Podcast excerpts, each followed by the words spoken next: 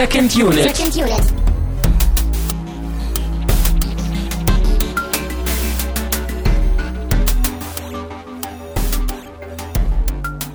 Herzlich willkommen zu einer neuen Ausgabe von Second Unit. Wir sind zurück aus dem sozialen Netzwerk, um über The Social Network zu reden. Mein Name ist Christian Steiner und ich habe bei mir Tamino Zuckerberg. Mhm. Das Mhm. musste jetzt kommen. Ja, Mhm. dann machen wir heute mal ein asoziales Netzwerk hier draus. Haha. Gut. Ich will dich ein bisschen wachrütteln, weil ähm, du ja, glaube ich, so desinteressiert bist. Danke, Christian, reicht. Sehr gut. Ähm, wir haben Social Network geguckt. Es war eine Einsendung von euch. Wir haben die DVD bekommen. Vielen, vielen Dank dafür. Und das bedeutet eben auch, weil wir uns ja immer selbst dazu verpflichten, diese Sachen dann auch zu gucken, dass Tamino einen Film gesehen hat, den er dachte, niemals wieder in seinem Leben gucken zu müssen, Hm. den er unglaublich äh, uninteressant findet und ähm, deshalb unvoreingenommen und sehr, sehr open-minded sich dieser Diskussion widmen wird. Aber ich hasse den Film nicht. Es ist eher so ein Gefühl, so wie bei Zodiac damals auch. Irgendwie, ich, es, es interessiert mich einfach nicht. Ich, ich, der Film ist leer für mich, so. So wie vielleicht auch Facebook leer ist. Aber da kommen wir gleich zu. Äh, vorher gibt's nämlich noch wieder ein paar äh, Ankündigungen und ein paar äh, Dinge zu besprechen. Dinge. Ich, Wow. nee, ich habe nur ein bisschen Angst. Ich Dings. möchte, ja, ich möchte dieses, ich möchte diese, diese ganzen blöden Facebook-Flachwitze gar nicht erst anfangen, weil mir sind da schon wieder welche in den Kopf gekommen. So nach dem Motto, wir liken uns hier durch unsere To-Do-Liste und, Mhm. weißt du? Na gut. Fang doch Ähm, einfach mal an, Christian. Das tue ich auch. Und zwar äh, mit einer kleinen Ankündigung, wenn ihr das hier rechtzeitig hört, wenn ihr in Kiel seid oder in der Nähe von Kiel oder Leute kennt in Kiel oder schon immer nach Kiel kommen wolltet, macht es am besten am 27.09. Das ist ein Samstag. Da gibt es nämlich in der Hansa 48 ein kleines Festival, das nennt sich Feder Kiel. Das ist so ein bisschen Literatur, I get it. Kram. It's Kiel. Ja, Federkiel. Mhm. Ich hab's verstanden. Ja, wer war da? Das Okay. ist ein cooles Wortspiel. Und dabei werde ich äh, einen Workshop halten, einen kleinen Vortrag halten zum Thema Podcasting. Ich habe mir gedacht, äh, wäre doch schön, wenn es mal mehr Podcasts, besonders aus Kiel, geben würde.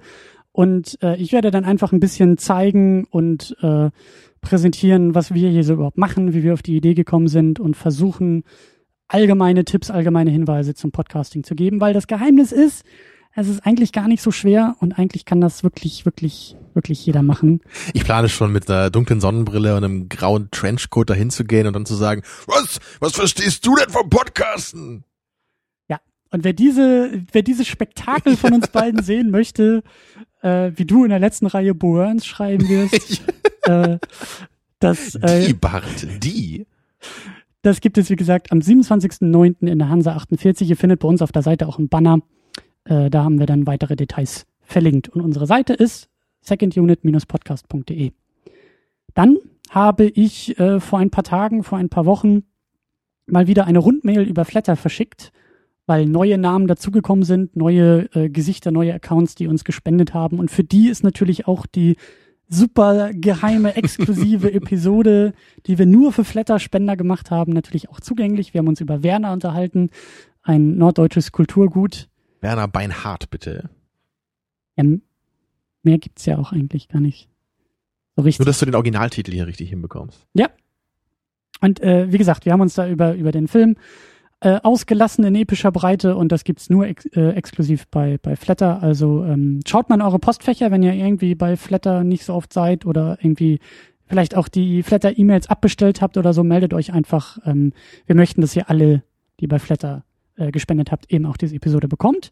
Und ich war die Tage ähm, in Berlin zu der Kickstarter-Premiere von Wish Was Here und äh, ich war mit Patrick dabei, der hat ja bei der Verlosung gewonnen und wir beide hatten uns auch hingesetzt und dann noch eine äh, Spezialausgabe zu diesem zu diesem Erlebnis und zu dem Film gemacht. Wenn ihr das noch nicht bei euch im Feedreader oder im ähm, Podcast-Client oder auf der Seite gesehen habt, guckt mal nach, hört euch das mal an. Ähm, Ja, als unbeteiligter Außenstehender, äh, der sich das auch angehört hat, kann ich sagen, es war interessant, ja.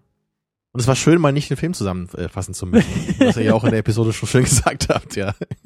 ich habe dich in dem Moment tatsächlich aus Kiel äh, so, so, ähm, wie sagt man, so erleichtert gehört. So ein Stein, der Genau, vom der, Herzen fiel. der, der Schweißtropfen wurde von der Stirn gewischt. Genau, Oh, endlich mal Freizeit und nicht blöde Filme zusammenfassen. ja. Äh, hätte dir, glaube ich, auch nicht gefallen. Also ich glaube, das ist so ein Ding. Ich werde dich ja noch in den nächsten Wochen durch Garden State prügeln.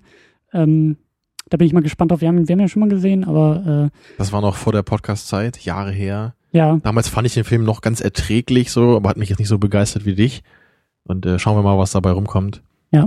Und dann kannst du mir auch erzählen, so was dann der neue Film da irgendwie genau anders macht oder wieder genauso macht oder was auch immer. Aber da, da haben wir ja noch ein bisschen Zeit für.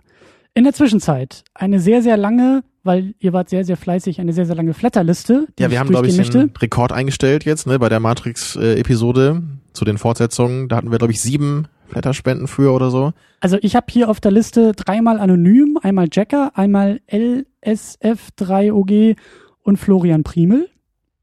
Das sind sechs. Aber vielleicht Fehler in der Matrix, vielleicht hat uns Neo im Internet, weil er schwebt ja irgendwo noch rum. ne? Das wird sein, ja. Das wird sein. Äh, dann haben wir noch äh, Spenden bekommen zu Chinatown, nämlich auch von LSF3OG und von Florian Primel. Zu The Raid 2 von Anonym, Leuchti, Florian Primel und Jacker. Die Nullnummer wurde anonym bespendet. Die erste Matrix-Episode wurde anonym bespendet. Unsere X-Men-Folge wurde, siehst du, das ist alles Neo, wurde auch anonym bespendet. Ähm, Das erkennst du am Filmgeschmack so, ja? ja, da ist ein Muster zu erkennen. Äh, das Kickstarter-Special, das zu Wish I Was Here, das wurde von Leuchti und Jonas 1337 bespendet. Godzilla wurde anonym bespendet und Ghostbusters wurde anonym bespendet. Wow, wow, wow, wow. Also ihr wart sehr, sehr fleißig. Äh, da wühlen sich wieder Dank. einige durch die alten Folgen durch. Super. So macht das Spaß. Und jetzt kommen wir auch schon zum Getränk. Denn, wie in jeder Ausgabe, versuchen wir nicht nur über einen Film zu reden, weil das wäre ja, das ist ja Quatsch. Das ist ja, wir liefern gleichzeitig auch ein Review zu einem äh, Getränk unserer Wahl, was hoffentlich irgendwie zum Film passt. Und in diesem Fall äh, habe ich mal wieder alles übers Knie gebrochen, was irgendwie übers Knie zu brechen ging. Ich habe äh, mal wieder ein, ein, ein Wasser gekauft. Äh, so mit Geschmack mit Iced Berry Active O2, weil hier steht drauf mit dem extra an Sauerstoff. Und da muss ich auf jeden Fall schon mal meine Verwirrung bekunden. Also ich bin kein Biologe und kein Chemiker, kein Ernährungswissenschaftler, aber ich dachte eigentlich immer, Wasser gehört in den Magen und Sauerstoff in die Lunge. Ich weiß jetzt nicht, ob das irgendwie gut ist, wenn noch mehr Wasser, nee, äh, wenn noch mehr Luft im Wasser ist, mehr Sauerstoff. Also ich, ich weiß es nicht. Meinst du, das bringt irgendwie was? Ich bin erstmal irritiert, weil das sieht so aus, als ob das schäumt. Vielleicht kannst du auch diesen Deckel abdrehen da oben und dann musst du nicht so rausdrücken. Ja, das ist äh, Technik. Also ich dachte mir halt, weil der Film so unglaublich tight geeditet ist, wie man auf Neudeutsch sagt, also weil er halt so unglaublich schnell und unglaublich ähm, fordernd inszeniert ist, dachte ich mir, äh, wir können uns das nämlich nicht leisten, zwischendurch zu atmen, also müssen wir das mit dem Getränk quasi mitnehmen. Aber äh, Also meine Vermutung wäre ja jetzt eher gewesen, dass der Film inhaltlich ungefähr äh, so dicht ist wie ein Wasser. So, so nahrhaft, Genau. So viel Kalorien hat. Vielleicht ist Mhm. ja beides irgendwie richtig. Ja, das, das wollte ich eigentlich auch. Das ist eine unglaublich bescheuerte Flasche. Ich verstehe auch nicht, warum die in so einem Sportverschluss ist, weil dieses ganze Ding ist es sowieso, das war eher so die zweite Ebene, auf die ich anspielen wollte. Es ist halt herrlich absurd. Ähm, diese komischen Sportwasser und so. Aber es steht doch drauf mit wenig Kalorien. Ja, Ja, es sie ist hat- es Wasser. hat- Nee, so. es ist ja auch Zucker drin. Es hat auch Kalorien. es ist Zucker drin. Ne, ja, natürlich. Es ist ja, es ist ja Okay. ein, ein modisches Sportgetränk. Die können ja nicht ohne Zucker rauskommen. Wo kommen wir denn da hin? Ja, ich, ich weiß auch nicht. Aber es soll jetzt irgendwie nach, nach Beeren schmecken, ja? Und vor allen Dingen nach äh, Sauerstoff. Prost. Dann gucken wir mal, ob das genauso schmeckt wie die Luft hier. Es, es riecht auf jeden Fall schon mal sehr beerig. Ich glaube, die Kieler Nordsee, Ostsee-Luft ist nicht so sportlich. Hm. Das schmeckt gar nicht mal so schlecht, wie es hätte sein können. Also gut ist es vielleicht nicht. Ah, Aber ich, ich habe halt immer noch, habe ich neulich auch schon mal erwähnt, immer noch dieses alte Apfelwassergetränk hier im Hinterkopf, was wir auch mal hatten. Und das fand ich halt echt eklig. Und im Vergleich dazu sind diese Sachen, die wir jetzt so trinken, immer noch ein bisschen besser. Auch das grüne Wasser letzte Woche. Aber es ist immer noch Schwachsinn. Es ist purer Ja, Schwachsinn. ja, was ich, ich würde es auch nicht kaufen oder so, aber kann man mal trinken heute zu dem besonderen Anlass. Und es ist ja auch wieder der Sommer zurückgekommen, ne? Da muss man sich ja auch ein bisschen erfrischen. Da kann man ja nicht nur irgendwie ähm, Kaffee und Tee trinken. Oh, Tja, Ich, ich verstehe das. Ich, nee, ich verstehe es. Ich will es auch nie verstehen. Warum trinken Menschen sowas? Warum gibt es sowas? Entweder ich trinke Wasser oder ich trinke Saft oder. ja, oder Schorle meinetwegen, ja, Ja, zum aber Sport. diese- diese- ist, dieser- das, das ist so dieses, ist irgendwie so dazwischen. Es ist zwischen Wasser und Schorle. Es ist einfach nur dieses auf modern und super gesund, professionell getrimmte, ja, sowas wie Powerade ja auch, ne, immer irgendwie dieser ganze Ja. Unsinn, so. ich finde ne? Powerade ist noch, ist noch, ist noch auf eine gewisse Art und Weise Aber das geht auch wieder eher in so. Energy Drink Richtung, ne, dieses Ja, genau. Powerade-Zeug. Ich finde halt, äh, trink Wasser und gut ist. So, da muss kein Zitronenspritzer rein, da muss kein Wildberry-Geschmack und Vitamin angereichert und wie du sagst, da muss nicht auch noch Sauerstoff drin sein. So, trink Wasser und halt den Mund und dann ist gut. Also ich kann den. Sauerstoff auf jeden Fall nicht rausschmecken. Ich, glaub, sehe hier so ein paar so diese- Bläschen im Glas. Genau die, ja. Die gibt's ja auch nur in diesem Wasser, glaube ich. Ja, das ist halt, ich glaube, das ist für die Leute, die sehr, sehr beschäftigt sind und tatsächlich nicht gleichzeitig äh, atmen und was anderes machen können, sondern ähm, das, das ist alles dieses Placebo-Ding, ne? so wie dieses Actimel wahrscheinlich auch. Irgend so ein Hm. Joghurt, wo dann Bakterienvernichter drauf abgebildet sind und dann fühlt man sich gleich doppelt so gesund, wenn man es getrunken hat. mit den Fleckenzwergen drin, ne? Tja, Aber wir sind warm, wir sind motiviert. Lass uns, also wir sind uns einig beim Wasser, aber ich glaube, wir sind uns uneinig beim Film. Deswegen lass uns ein wenig über Social Network streiten. ja, kurz Vorverständnis vielleicht, ne? Wir haben ihn beide schon gesehen. Wir haben ihn beide, glaube ich, ungefähr damals gesehen, als er rausgekommen ist, schon mal, unabhängig voneinander, ne? Hm, ich habe ihn, ich habe ihn als er als DVD irgendwie. Ja, also irgendwann dann so. in dem, um den Dreh habe ich ihn noch mal gesehen. Ja. Und dann hast du ihn jetzt aber auch schon vor ein paar Wochen, als die Einsendung hier eingetrudelt ist, geschaut, ne? Weil du nicht mehr warten konntest. Ja, ich war richtig heiß auf den Film. Und dann haben, also ich habe ihn das heute zum zweiten Mal, du zum dritten Mal gesehen. Mein Eindruck war ziemlich genau der gleiche wie auch beim ersten Mal. Das, äh, naja, hat sich denn bei dir ein bisschen der Eindruck verändert? Ich glaube nämlich schon, ne? Du, du hast, glaube ich, noch mehr aus dem Film gezogen jetzt, als du das früher hattest, wenn ich mich richtig erinnere. Ich habe bei der ersten Sichtung ähm, vor allen Dingen auf diese Facebook-Geschichte geguckt. Sehr, sehr stark auf diese Facebook-Geschichte geguckt und auch gar nicht so sehr auf die Charaktere und auch diese Freundschaft, die da auseinanderging. Das war mir alles ziemlich egal, sondern ich wollte den Facebook-Film gucken. Und ähm, wir werden am Ende ja auch ein bisschen so versuchen, über, über Biopics äh, Pics zu sprechen, also Biografien. Und es ist irgendwo im Ansatz auch eine verfilmte Biografie von tatsächlich Mark äh, Zuckerberg.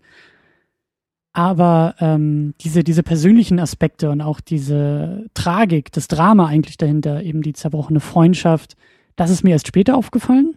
Mir ist es immer noch nicht aufgefallen. Darüber werden wir, glaube ich, auch äh, sehr intensiv sprechen. Aber mir ist vor allen Dingen jetzt bei der wiederholten Sichtung neulich aufgefallen, wie unglaublich gut der Film gemacht ist. Also wir werden gleich auch noch ein bisschen über David Fincher sprechen, der diesen Film inszeniert hat. Und ich glaube, dass für mich bei diesem Film sehr, sehr viel zusammenkommt, was für mich den Reiz des Filmes ausmacht. Aaron Sorkin hat das Drehbuch geschrieben, den ich sehr, sehr äh, hoch schätze, aber kommen wir auch gleich noch zu. Also es ist eigentlich so ein Amalgam aus allem, was mir gefällt und dementsprechend gefällt mir der Film auch so gut. Und bei dir ist es, glaube ich, genau anders. Bei dir Ja. ist, um jetzt mal diese blöde Metapher zu geben, tatsächlich der Like-Button eher nach unten gerichtet. Weil Er ist schon- nach unten gehämmert. Dass er hinten aus dem Bildschirm wieder rauskommt. Ja. Nee, ganz so krass ist es nicht, aber man kann trotzdem sagen, dass es für mich eher das Amalgam aus jeder Menge Zutaten ist, die mich persönlich nicht sonderlich interessieren. Die Geschichte ist überhaupt nicht mein Ding. Ich bin nicht mal auf Facebook angemeldet. Ich interessiere mich da überhaupt nicht für. mhm. Und dann haben wir halt auch noch den super anstrengenden Arschloch-Hauptcharakter. So die einzige Rolle, die Jesse Eisenberg ja spielen kann oder darf, wie auch immer. Er ist ein bisschen wie Michael Sarah für mich. Ich habe die früher auch immer verwechselt. So, weil die, das ist immer so dieses, äh, ich bin der Nerd-Protagonist. So, und das ist meine Rolle in Hollywood. Und ich werde auch niemals eine andere Rolle spielen in Hollywood, weil ich immer wieder das machen werde. So, das ist so mein Eindruck, ne? Und, Mhm. naja. Und das ist alles für mich so eine Mischung. Und dazu kommt dann eben der David Fincher Stil, der mir schon gefällt, äh, der aber irgendwie ziemlich out of place wirkt für mich, für diese total unspektakuläre Geschichte eigentlich. Hm, naja. Aber Wo da sind wir wir eigentlich beim, beim David Fincher Stil vielleicht, wo ich es gerade schon erwähnt habe. Mhm. Wir haben ja, glaube ich, damals auch schon, ja, wir haben ja schon ein paar Filme von Fincher besprochen hier in der Sendung. Ne? Es ging, glaube ich, los mit Alien 3 damals. Das war einer unserer Nee, ganz. nee. Doch, doch. Alien 3 war eine Mm. unserer ersten Episoden. War nicht, das war sogar die, die zweite Episode, glaube ich, ja, war es. ja, ne? ja, ja, ja, stimmt. Die zweite stimmt, Episode stimmt, war stimmt, Alien 3. Also, ich glaube, das Wichtige ist, wir haben sehr, sehr viele David Fincher-Filme gesehen, ohne, glaube ich, einen einzigen als David Fincher-Film zu gucken. Ich glaube, wir haben uns noch nicht einmal richtig über, über Fincher unterhalten, sondern, glaube ich, immer so im, im Beigeschmack irgendwie, aber so richtig haben wir ihn, glaube ich, noch nicht, Das, das kann sein. noch Das nicht, noch nicht angepackt. Wir haben so viele Episoden gemacht, da kann ich jetzt auch nicht mehr alles genau erinnern, ob wir es gemacht haben oder nicht. Ich weiß, dass wir sicherlich hin und wieder mal so ein bisschen über Fincher geredet haben, aber ob wir jetzt echt so mal einmal so genau uns überlegt haben, okay, wer ist er eigentlich? Was, was ist sein Stil so richtig?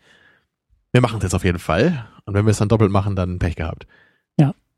Ja, also ging los bei Alien 3, haben wir damals geschaut, den fanden wir beide auch nicht so toll, glaube ich. ich. Ich weiß noch, mich hat das sehr gestört, dass dieses Alien eben so CGI-mäßig aussah in dem Film und gerade bei den ersten beiden Alien-Filmen, da, da sind ja diese Alien-Effekte eben das, was die auch so richtig auszeichnen irgendwie und naja, also Alien 3 hatte noch jede Menge anderer Probleme. Aber das war ja Finchers erster richtiger Hollywood-Gig, Genau, wo man auch sagen kann, na, In, in der Hinsicht würde ich es ihm auch noch verzeihen, so da kann man vielleicht noch nicht so richtig seinen Stil jetzt durchbringen, so naja, müssen wir jetzt auch nicht allzu sehr über die Filme reden, vor allem nicht über die, die wir halt auch schon mal besprochen haben hier in der Sendung. richtig. Und ich meine, es geht weiter mit Seven. Ich glaube, da muss ich jetzt auch nicht mehr viel zu sagen, ne, dass ich den Film gut finde. Und fast genauso gut, wie ich Seven finde, so schlecht finde ich The Game, der danach rauskam. Der, glaube ich, meistens so als relativ guter Film so gilt. Ich habe den echt einmal gesehen. Ich fand den einfach nur dumm. Ich, ich fand die Prämisse war ich meine, ich weiß ja gar nicht, ob man jetzt sagen kann, man kann bei dem Film spoilern, aber ich finde, der, der Film wird durch seinen Titel gespoilert, deswegen, äh, keine Ahnung. Und spätestens nach fünf Minuten im Film weiß man ganz genau, worum es gehen wird und was die Auflösung ist. Und danach hat mich der Film einfach nicht mehr interessiert und ich fand Mhm. auch die ganze Entwicklung der Prämisse einfach nur völlig belanglos und austauschbar und die Message am Ende war einfach nur dumm so. Also der Film hat mir wirklich überhaupt nichts gegeben. Ich würde, glaube ich, sogar sagen, dass es der schwächste ist von ihm, möglicherweise. Ist knapp, aber naja. Dann geht's weiter mit Fight Club, haben wir auch schon mal eine schöne Episode zu gemacht, mhm. Wo ich immer noch weiß, dass, dass du da teilweise so Statements rausgehauen hat, äh, hast, die ich überhaupt nicht verstanden habe. Und wir mussten da ziemlich viel zusammenpuzzeln und so. Es war eine, es war eine produktive Episode auf jeden Fall. Mhm. Aber eben, ähm, das ist dann der zweite Film von Fincher mit Seven, den ich halt wirklich herausragend finde, dem ich 10 von 10 Punkten geben würde. Also diese beiden Filme, ne, Seven, Fight Club, finde ich einfach nur großartig, definieren meinen Filmgeschmack, habe ich schon immer geliebt seit meiner Jugend. Und alle anderen Filme, die ich von Fincher gesehen habe, finde ich alle scheiße. Also das, das habe ich auch wirklich bei keinem anderen Regisseur bis jetzt so erlebt. Ich habe von Fincher für mich im, in meinem Verständnis noch Mhm. niemals einen mittelmäßigen Film gesehen. Ich habe zwei Filme, die ich abgöttisch liebe, wo ich, wo ich das Gefühl habe, da passt alles vom Inhalt, vom Stil, von den Schauspielern und alle anderen Filme, die ich kenne. Ne? Also was kommt da jetzt noch nach? Panic Room, Ähm, genau, Benjamin Panic Room Button. kommt noch, Benjamin Button, Social Network, ja, Social Network. Girl with the Dragon Tattoo. Den kenne ich ja nicht als einzigen bis jetzt. Und jetzt äh, demnächst Gone Girl, auf den ich vorsichtig gespannt bin. Genau, aber der erwähnte Zodiac, den, den, Stimmt, haben, wir, den haben wir auch noch, ne? Der, der fehlt auch noch. Den haben wir auch schon mal schon geguckt und auch ausgetreten hier lange, warum wir mit dem nichts anfangen konnten. Also diese ganzen Filme, die sind für mich alle so, ich, ich hasse da jetzt vielleicht keinen Film von so, aber das sind für mich alles so Filme, ich glaube, ich, glaub, ich habe den auch allen drei Punkte gegeben, so. Alles so, Mhm. so dieses, gibt mir nichts, ich find's schwach, auch wenn es jetzt nicht das Schlechteste ist, was ich jemals gesehen habe, aber es interessiert mich einfach nicht. Und ich glaube, darüber haben wir auf jeden Fall schon mal geredet, über diese, diese merkwürdigen Drehbuch-Choices von Fincher. Also das, das ist nämlich immer so das, was ich mit ihm auch verbinde jetzt heutzutage. So ich, ich habe einen Regisseur mit einem sehr visuellen Stil in gewisser Weise auch, so mit diesen, diesen Quick Cuts, die sieht man ja immer wieder, ne, dem hat man ja heute auch sehr deutlich gesehen, dieses schnelle Schneiden, Mhm. so meistens auch sehr äh, prägnante Soundtracks von deinem äh, geliebten Trent Reznor, den ich auch cool finde übrigens, ne, also Aber das würdest du niemals offiziell äh, na, in der weil du den magst, würde ich das niemals sagen. Sehr gut. Ja, und, äh, und dann haben wir eben auf der anderen Seite so diese sehr merkwürdigen Geschichten. So, da, gerade Benjamin Button ist da ja so ein Beispiel. So wirklich von dieser Geschichte von diesem Typen, der als Kreis geboren wird und als Säugling dann stirbt. Also das, das hat mich irgendwie, mich hat's einfach nur verwirrt. Ich, ich wusste irgendwie gar nicht, was das soll die ganze Zeit. Also es gab irgendwie so ein paar emotionale Momente da drin, aber die sind irgendwie auch an mir vorbeigegangen. Ich, ich, ich saß so, so davor, echt so mit, permanent, glaube ich, so mit so einer gerunzelten Stirn. Und dann war der Film vorbei. Ich glaube, und ich, ich, ich kann das leider nicht so genau festmachen, aber ich habe irgendwie das Gefühl, dass ich lange Zeit, also dass ich erst vor kurzem ein Bewusstsein für Fincher entwickelt habe. Irgendwie, Und ich weiß nicht warum und ich weiß nicht, ich weiß nicht, wovon das kam. Natürlich weiß ich auch, dass Seven von ihm ist und Fight Club von ihm ist, aber er ist so ein Regisseur, mit dem ich irgendwie, mit dem ich auch so meine Schwierigkeiten, glaube ich, habe, weil die beiden erwähnten Filme finde ich auch großartig. Zodiac hat mir auch nicht viel gegeben. Ähm, seitdem er mit Trent Reznor zusammen die Musik macht, ist es für mich ja nochmal wieder ein ganz anderes Thema, weil ich halt seine Musik so vergötter. Aber er ist irgendwie auch, ich habe das Gefühl, dass ich auch nicht so richtig ihn durchschauen kann. Auch manchmal weiß, warum er ausgerechnet diesen Stoff verfilmt und warum auch ausgerechnet dieser Stoff ja, das zu ist ihm es passt nämlich, ne? oder bei, warum bei Nolan zum Beispiel, der ja auch, Ja. Ein, auch von der, vom Handwerk her einen sehr klaren Stil hat, da versteht man irgendwie immer, warum er diese Geschichte auch nimmt. So habe ich das zumindest das Gefühl. Ne? Da ist immer dieser, dieser Nolan gedankliche, ernste Ton dabei. und so. und da erkennt man auch aus der Entfernung schon, dass es ein Nolan Film ist. Und bei Fincher, klar, erkennt man es auch irgendwie, aber manchmal inhaltlich halt nicht. Das ist so das, also dieser, dieser, also für mich der gute Fincher ist der frühe, der, der dunkle, der dreckige, eben mit Seven und vielleicht auch noch mit Alien 3, aber ne, der Film ist ja auch nicht perfekt, aber mit Seven und, und Fight Club vor allen Dingen, so dieses, auch irgendwie dieses gegen die moderne Kultur gerichtete und, und da, da sind auch noch irgendwie Botschaften drin, die wirklich zu seinem Stil passen. Und dann hat er irgendwie, glaube ich, angefangen, diesen Stil, diesen sehr ausgeprägten, dunklen, düsteren, dreckigen Stil auf Dinge anzuwenden, bei denen ich echt daneben stehe und mich frage, was hat das miteinander zu tun? Und so geht's dir, glaube ich, jetzt hier auch bei Social Network, dass du sagst, mhm. warum, warum Fincher? Warum, warum sieht der Film so aus, wie er aussieht? Tja. Und das Interessante bei Fincher, bei mir ganz persönlich, ist eben auch, dass ich Seven und Fight Club schon sehr, sehr lange kenne. Also wirklich auch seit meinen Kindes, Kindestagen, als ich, glaube ich, 13, 14 war, vielleicht sogar noch früher, dass ich die da gesehen habe. Wohl viel früher kann es nicht sein, glaube ich, ne? weil da gab's die noch gar nicht. Ähm, aber ich habe dann eben immer früher gesagt, so hey, Fincher ist auch einer meiner Lieblingsregisseure, weil ich diese beiden Filme kannte, die fand ich perfekt. Und dann mit jedem Film, den ich dann irgendwie geguckt habe, als er rauskam oder den ich nachgeholt habe, wurde es dann immer so, okay, mag ich nicht, mag ich nicht, mag ich nicht, mag ich nicht. Und jetzt stehe ich da, also mit, mit fünf Filmen, glaube ich, die ich nicht mag von ihm und zwei, die meine Lieblingsfilme sind. Und was mache ich jetzt da draus? So, was sage ich jetzt zu Fincher? Ist das mein Lieblingsregisseur oder hasse ich ihn? Oder ist es so dazwischen dadurch? Wahrscheinlich so das Letzte. So der frühe Fincher vielleicht. Der frühe Fincher fängt den Film oder so. ähm, Ja, und jetzt, jetzt ja dieser Gone, wie war das, Gone, Gone Girl. Girl. Das, das klang jetzt zumindest jetzt wieder so ein bisschen so, als würde er vielleicht eher so ein Thema sich widmen, wo der dunkle Stil eher passt. Ja. So, was sagtest du, was das Zitat war, was er gesagt hatte zu dem Film? das, das, das habe ich auch nur, das hatte mir äh, Patrick hier aus der, aus der letzten Sendung, aus dem, aus dem Special irgendwie erzählt, dass er wohl in dem Interview meinte, also Fincher meinte in dem Interview, dass er irgendwie eine Liebesgeschichte machen will, der irgendwie dafür sorgt, dass sich alle Paare, die diesen, also alle Ehepaare, die diesen Film gucken, scheiden lassen.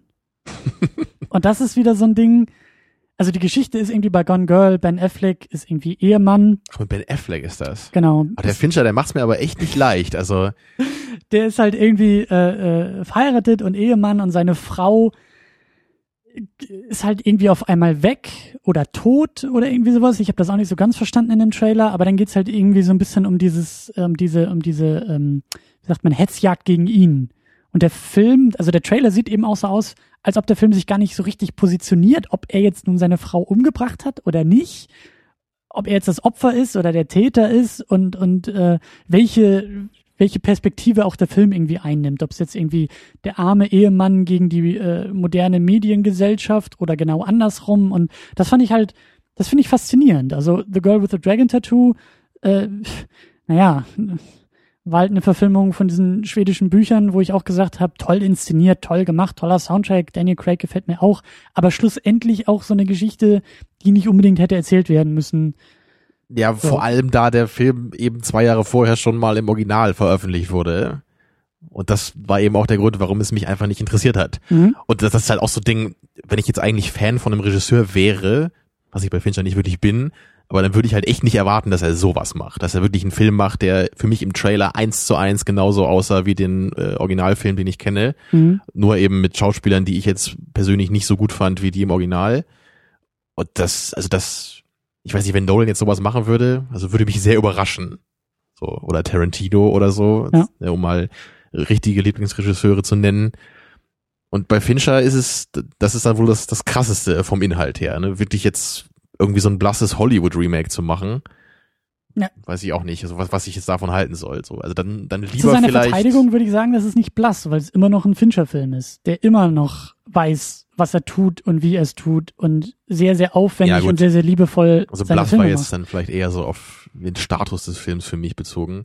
Und ich, wie gesagt, ich, ich kenne ihn natürlich nicht, hm. aber das ist wirklich sowas, ich, ich bin da halt echt, bei sowas bin ich irgendwie zwischen so, ich will das einfach gar nicht sehen. So nach dem Motto, so, es kann so gut sein, wie es will. Dieser Film hat für mich irgendwie keine Existenzberechtigung. Mhm klingt echt ein bisschen engstirnig so. Bin ich auch nicht jetzt äh, oft in, in so einer Hinsicht. Aber das wird ja also, super für die nächste Woche als, als Voraussetzung. aber ich glaube, da scheint es ja auch zurecht zu sein. Oh, dieses Foreshadowing wieder hier, ne? Naja, also ich meine, ich, ich wollte gerade nur noch sagen, wenn, auch wenn das dann irgendwie sowas ist wie Benjamin Button vielleicht, ja, das ist dann zumindest irgendwie eine innovative Idee, so diese Geschichte jetzt zu verfilmen. Wohin ging das bei dem Girl with the Dragon Tattoo? Da sehe ich nicht mal das. Da sehe ich nur ja ich mache den Film nochmal, der für sich genommen super funktioniert hat. Spannend finde ich grundsätzlich bei Fincher, dass er einfach jemand ist, der irgendwelche Bücher verfilmt und ähm, ich finde, er, ist so ein, er ist so ein gesundes Gegengift äh, gegen dieses Rumgeschimpfe auf Hollywood. Ich meine, gut, Dragon Tattoo, da kann man vielleicht irgendwie äh, auf, auf, auf diesem Trend mitreiten und sagen, äh, dieses Hollywood muss immer Remakes machen. Aber ähm, Hollywood hat schon immer Romane verfilmt und anderes Material genommen und in den Film gebannt. Und David Fincher ist für mich ein gutes Beispiel von, das kann auch sehr, sehr gut funktionieren. Also Fight Club war ja auch ein Buch, der, ähm, Roman, den er verfilmt hat. So, das muss nicht immer schlecht sein, dass sich Regisseure auf ein anderes Material stürzen und das einfach nur ja. verfilmen. Und ich meine, bei Nolan hier selber, da gibt's ja auch eben Insomnia, der ja auch ein Remake ist von dem skandinavischen Original. Nur sind das eben zwei Filme, die absolut unterschiedlich sind, die halt sich auch ganz anders anfühlen, die andere Schwerpunkte haben im Thema. Mhm. Und das sehe ich eben so, obwohl ich nur, den Trailer kenne, ne, bei dem anderen eben nicht. Aber wie gesagt, so, so diese ganze Remake-Geschichte werden wir nächste Woche ein bisschen machen. Ähm, lass uns, lass uns ein bisschen voranschreiten. Äh, und vor allen Dingen möchte ich nämlich noch den weiteren Cast durchgehen. Da sind nämlich echt einige, auch hinter der Kamera, eine, einige sehr, sehr gute und wichtige Leute dabei. Ähm, geschrieben ist The Social Network von Aaron Sorkin. Ein Name, den ich unbedingt erwähnen will und muss, weil der äh, sehr hoch in meiner Gunst steht. Der schreibt hauptsächlich Fernsehserien. Der hat die großartige Serie The West Wing gemacht. Äh, zuletzt äh, The Newsroom, was ich, was, was mir auch sehr, sehr gut gefallen hat. Ich glaube, den wenigsten, aber mir hat sehr gut gefallen. Ähm, ich glaube, für Moneyball hat er sogar einen Oscar gekriegt fürs Drehbuch. Also er, er geht jetzt langsam über sozusagen ähm, Filme zu machen und er hat eine ganz, ganz eigene Art, zu schreiben, seine Drehbücher zu schreiben. Und das sieht man hier bei Social Network eben auch sehr, sehr deutlich. Er hat diese Eigenart, sehr, sehr viel und sehr, sehr schnelle Dialoge zu schreiben. Und seine Figuren sind immer sehr äh, schlagfertig, witty. Und das haben wir hier ja auch in, in sehr, sehr vielen Szenen. Deswegen ist es nicht unbedingt ein, ein, ein realistisches Drehbuch, oder, oder realistische Charaktere, die er da irgendwie schafft. Ich meine, gut, bei Fernsehserien hat er mehr Zeit, uns sympathische Figuren irgendwie zu liefern, weil wenn eine Serie irgendwie fünf Staffeln, fünf Jahre lang geht, dann werden wir auch mit den Figuren warm. Aber er hat so diese, er hat so ein bisschen diesen idealistischen Stil irgendwie in seinem Schreiben, was, was mir sehr, sehr gut gefällt. Hier glaube ich nicht so sehr. Was genau meinst du mit idealistisch? Also so dieses perfektionistisch vielleicht eher, oder? Naja, idealistisch im Sinne von, ähm, eben im Gegensatz zu realistisch. Seine Figuren sind, sind Typen, sind äh, keine Menschen. Weil kein Mensch redet so, keine menschlichen Auseinandersetzungen, keine menschlichen Dramen und Konfrontationen. Also ich glaube, du meinst eher idealisiert dann, ne? Also idealistisch ja. klingt so ein bisschen so auf dieser moralischen Ebene, das meinst du jetzt aber nicht, ne? So, du genau. meinst eher diese diese perfektionierten Dialoge oder sowas, auch. ja, oder so dieses, jedes Wort passt perfekt und genau. alle sind super eloquent. Und, und Schlagabtausch auf Schlagabtausch und äh, also wenn Aaron Sorkin uns einen Podcast schreiben würde, den wir dann nur noch äh, vertonen müssten, dann wäre das, glaube ich, auch der beste aller Zeiten, weil wir uns die ganze Zeit mit Schlagfertigkeit um die Ohren hauen würden. Ja, aber wahrscheinlich so halt anstrengend, dass alle nach fünf Minuten ausmachen würden. Außer seine Fans, die würden vielleicht zuhören. ähm, genau, aber das ist, ich glaube, Sorkin ist auch so ein Grund, ein weiterer Grund, warum du so deine Schwierigkeit mit dem Film hast, oder? Das, das scheint so zu sein. Ich, ich weiß nicht, ob ich irgendeinen Film kenne, der sonst noch von ihm ist. Also von den erwähnten Sachen eben habe ich nichts gesehen von dir. Ich weiß nicht, gibt's noch andere Filme, die er gemacht hat? Nee, hat, spontan, so? spontan nicht. Also wie gesagt, er hat sehr lange und sehr viel und sehr erfolgreich Serien gemacht. Serien geschrieben. Ja gut, dann habe ich ihn wohl nicht so auf dem Radar. Nur ist das für mich eben, es, es ist anstrengend und natürlich ist, ein Film muss ja nicht per se realistisch sein, aber ich habe, glaube ich, besonders meine Probleme, da der Film eben ein Biopic ist und ich eigentlich, also ich würde eben sagen, die Geschichte an sich finde ich ziemlich öde, mhm. überhaupt schon. Und der einzige Daseinsgrund, sie zu erzählen, ist für mich eigentlich schon der Fakt, dass sie einfach wirklich existiert ist, also oder dass sie so passiert ist, zumindest so ähnlich, wie wir es hier sehen.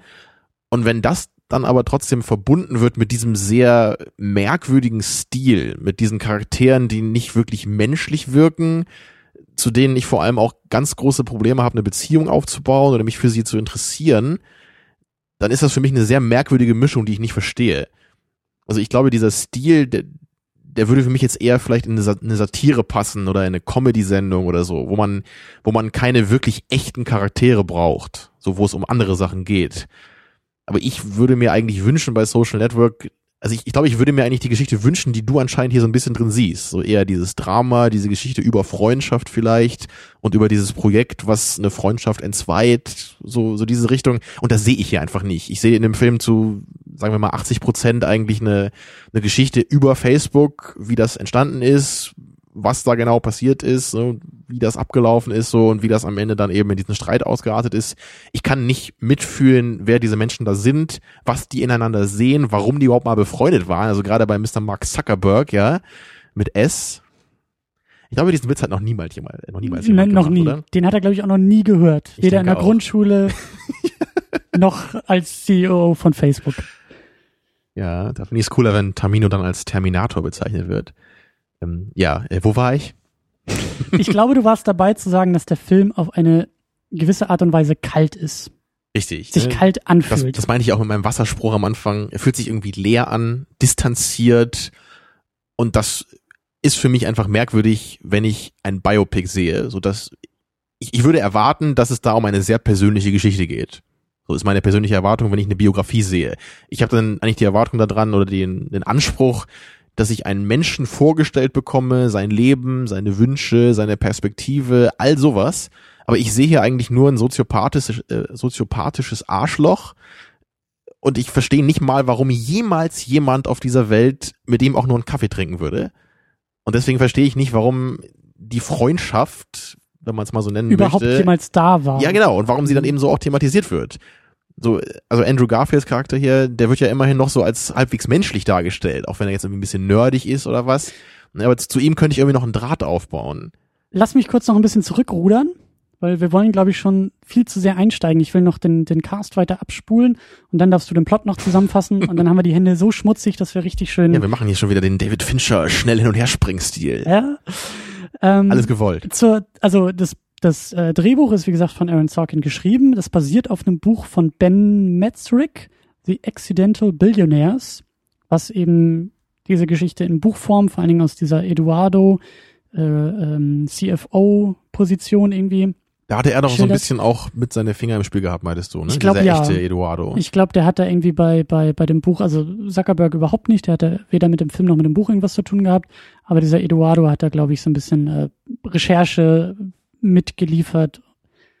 Deswegen war ja auch meine Frage, als wir geguckt haben, ob das nicht vielleicht viel eher sein Film, seine Geschichte ist und gar nicht so sehr die Geschichte um Mark Zuckerberg, sondern eher um äh, diesen, diesen Eduardo. Ja, zumal man ja wahrscheinlich auch zu seinem Charakter eher noch Sympathie hat als zu Zuckerberg. Ja.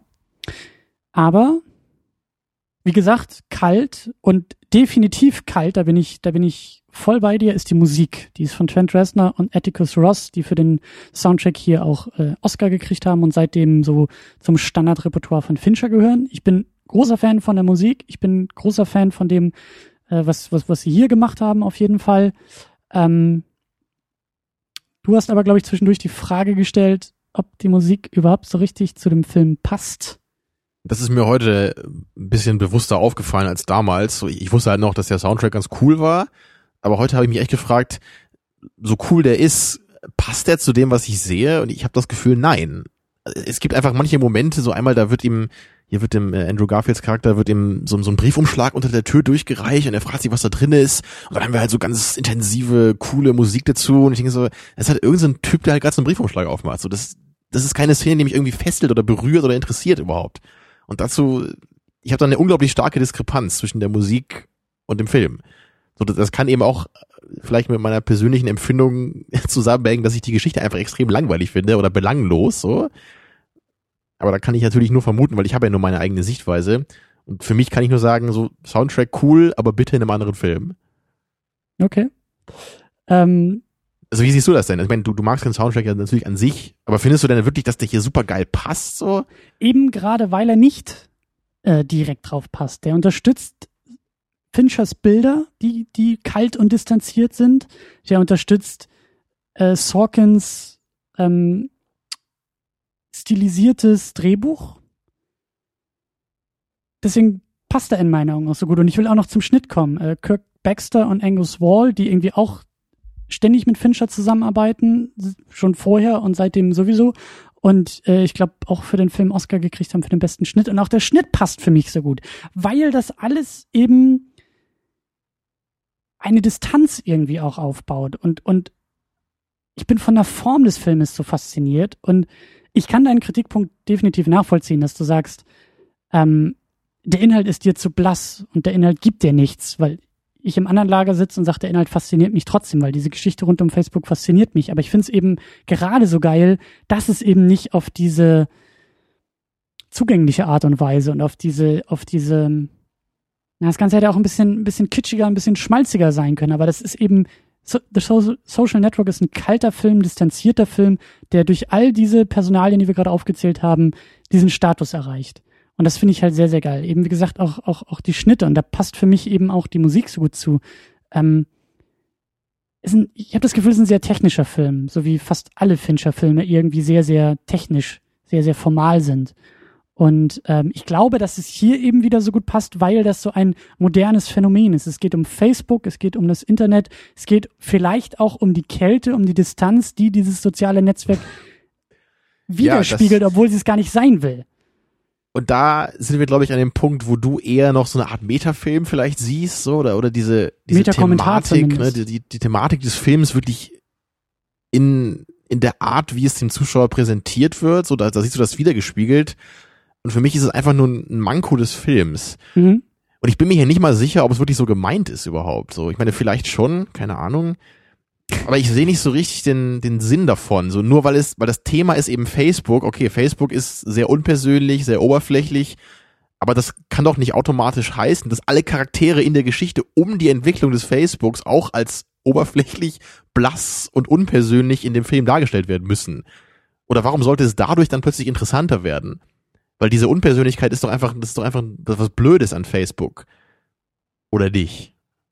Richtig, aber. Ich meine, ich bin da nicht, keine Ahnung, mich interessiert das nicht so. Ne? Vielleicht das ist ja die These des Films, dass, also des Films, ne? Da verlassen wir jetzt diese, diese, diese Biopic-Ebene, diese äh, basiert auf wahren Begebenheiten-Ebene, sondern wir nehmen uns nur die Inszenierung des Films und dass der Film vielleicht auch diese These aufstellen will und sagt, naja, wenn diese Menschen, die diesen Film gemacht haben, so kalt, besonders Zuckerberg, so, so, so kalt so ein großes Arschloch und so unfähig, sich mit anderen Menschen menschlich zu verbinden. Wenn der aber im Umkehrschluss das größte soziale Netzwerk der Welt errichtet, was dafür da ist, sich mit anderen Menschen zu verbinden, dann ist es doch völlig klar, dass diese Kälte sich auch in einem Netzwerk widerspiegelt und dementsprechend eben auch sich in einem Film widerspiegeln muss.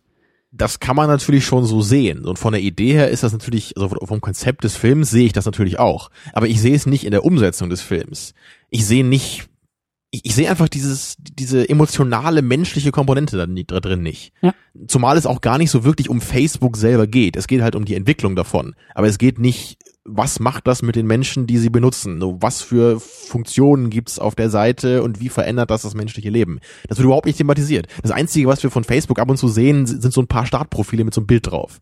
Ja, und äh, Gegenthese, tut es das wirklich? Ist nicht gerade die Szene mit der crazy, mit dem crazy Girlfriend von Eduardo, was ihm da irgendwie das Hotelzimmer halb abfackeln will, weil er seinen Beziehungsstatus auf Facebook auf Single Okay, da wird's einmal erwähnt und vielleicht ganz am Ende, als er dann eben sagt, oder der, der letzte Shot des Films ist ja so, er klickt wieder auf Freundschaftsanfrage mit seiner Ex-Freundin oder mit dem Mädel, das er am Anfang so ein bisschen gedatet hat. Und in den beiden Momenten sieht man es vielleicht so ein ganz bisschen, aber trotzdem ist es ja einfach kein großes Element im Film. Also das, das kannst du mir jetzt nicht erzählen, dass der Film sich damit befasst, wie Facebook unsere moderne Menschheit verändert. Das sehe ich einfach nicht in dem Film. Obwohl ich, wenn ich den Film gemacht hätte, hätte ich das als Thema genommen. Mhm. Ich hätte versucht, echte Menschen zu zeigen, so, so, so quasi Requiem for a Dream mäßig, so, ja. Wir haben halt Drogen, ist Facebook, ja, und wir haben Menschen, die wir erstmal eingeführt bekommen, wir verstehen, was das für Typen sind irgendwie, dann kommen sie damit in Kontakt und wir sehen, wie das ihre Persönlichkeit, ihr Leben, ihre Präferenzen, all das verändert.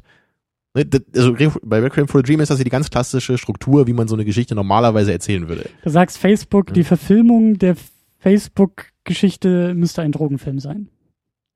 Du willst, du willst die desillusionierte, blödes Wort, äh, Mutter haben, die am Ende, weil sie ständig Farmville auf Facebook spielt und ständig irgendwie nur auf Facebook chattet und irgendwelche äh, Freundschaftsanfragen verschickt Farmville, irgendwann. das ist äh, ja the root of all evil.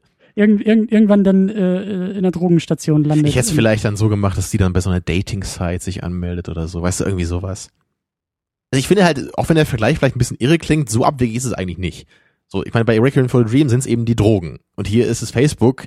Klar ist Facebook jetzt nicht irgendwie, irgendwie wie LSD zu nehmen oder so, oder irgendwie was, was dein Leben jetzt so krass verändert. Aber dennoch ist es ja irgendwie was, was schon wahrscheinlich einfach die, die Art zu leben für viele Menschen beeinflusst oder die Art, wie sie mit Menschen kommunizieren, mhm. all sowas.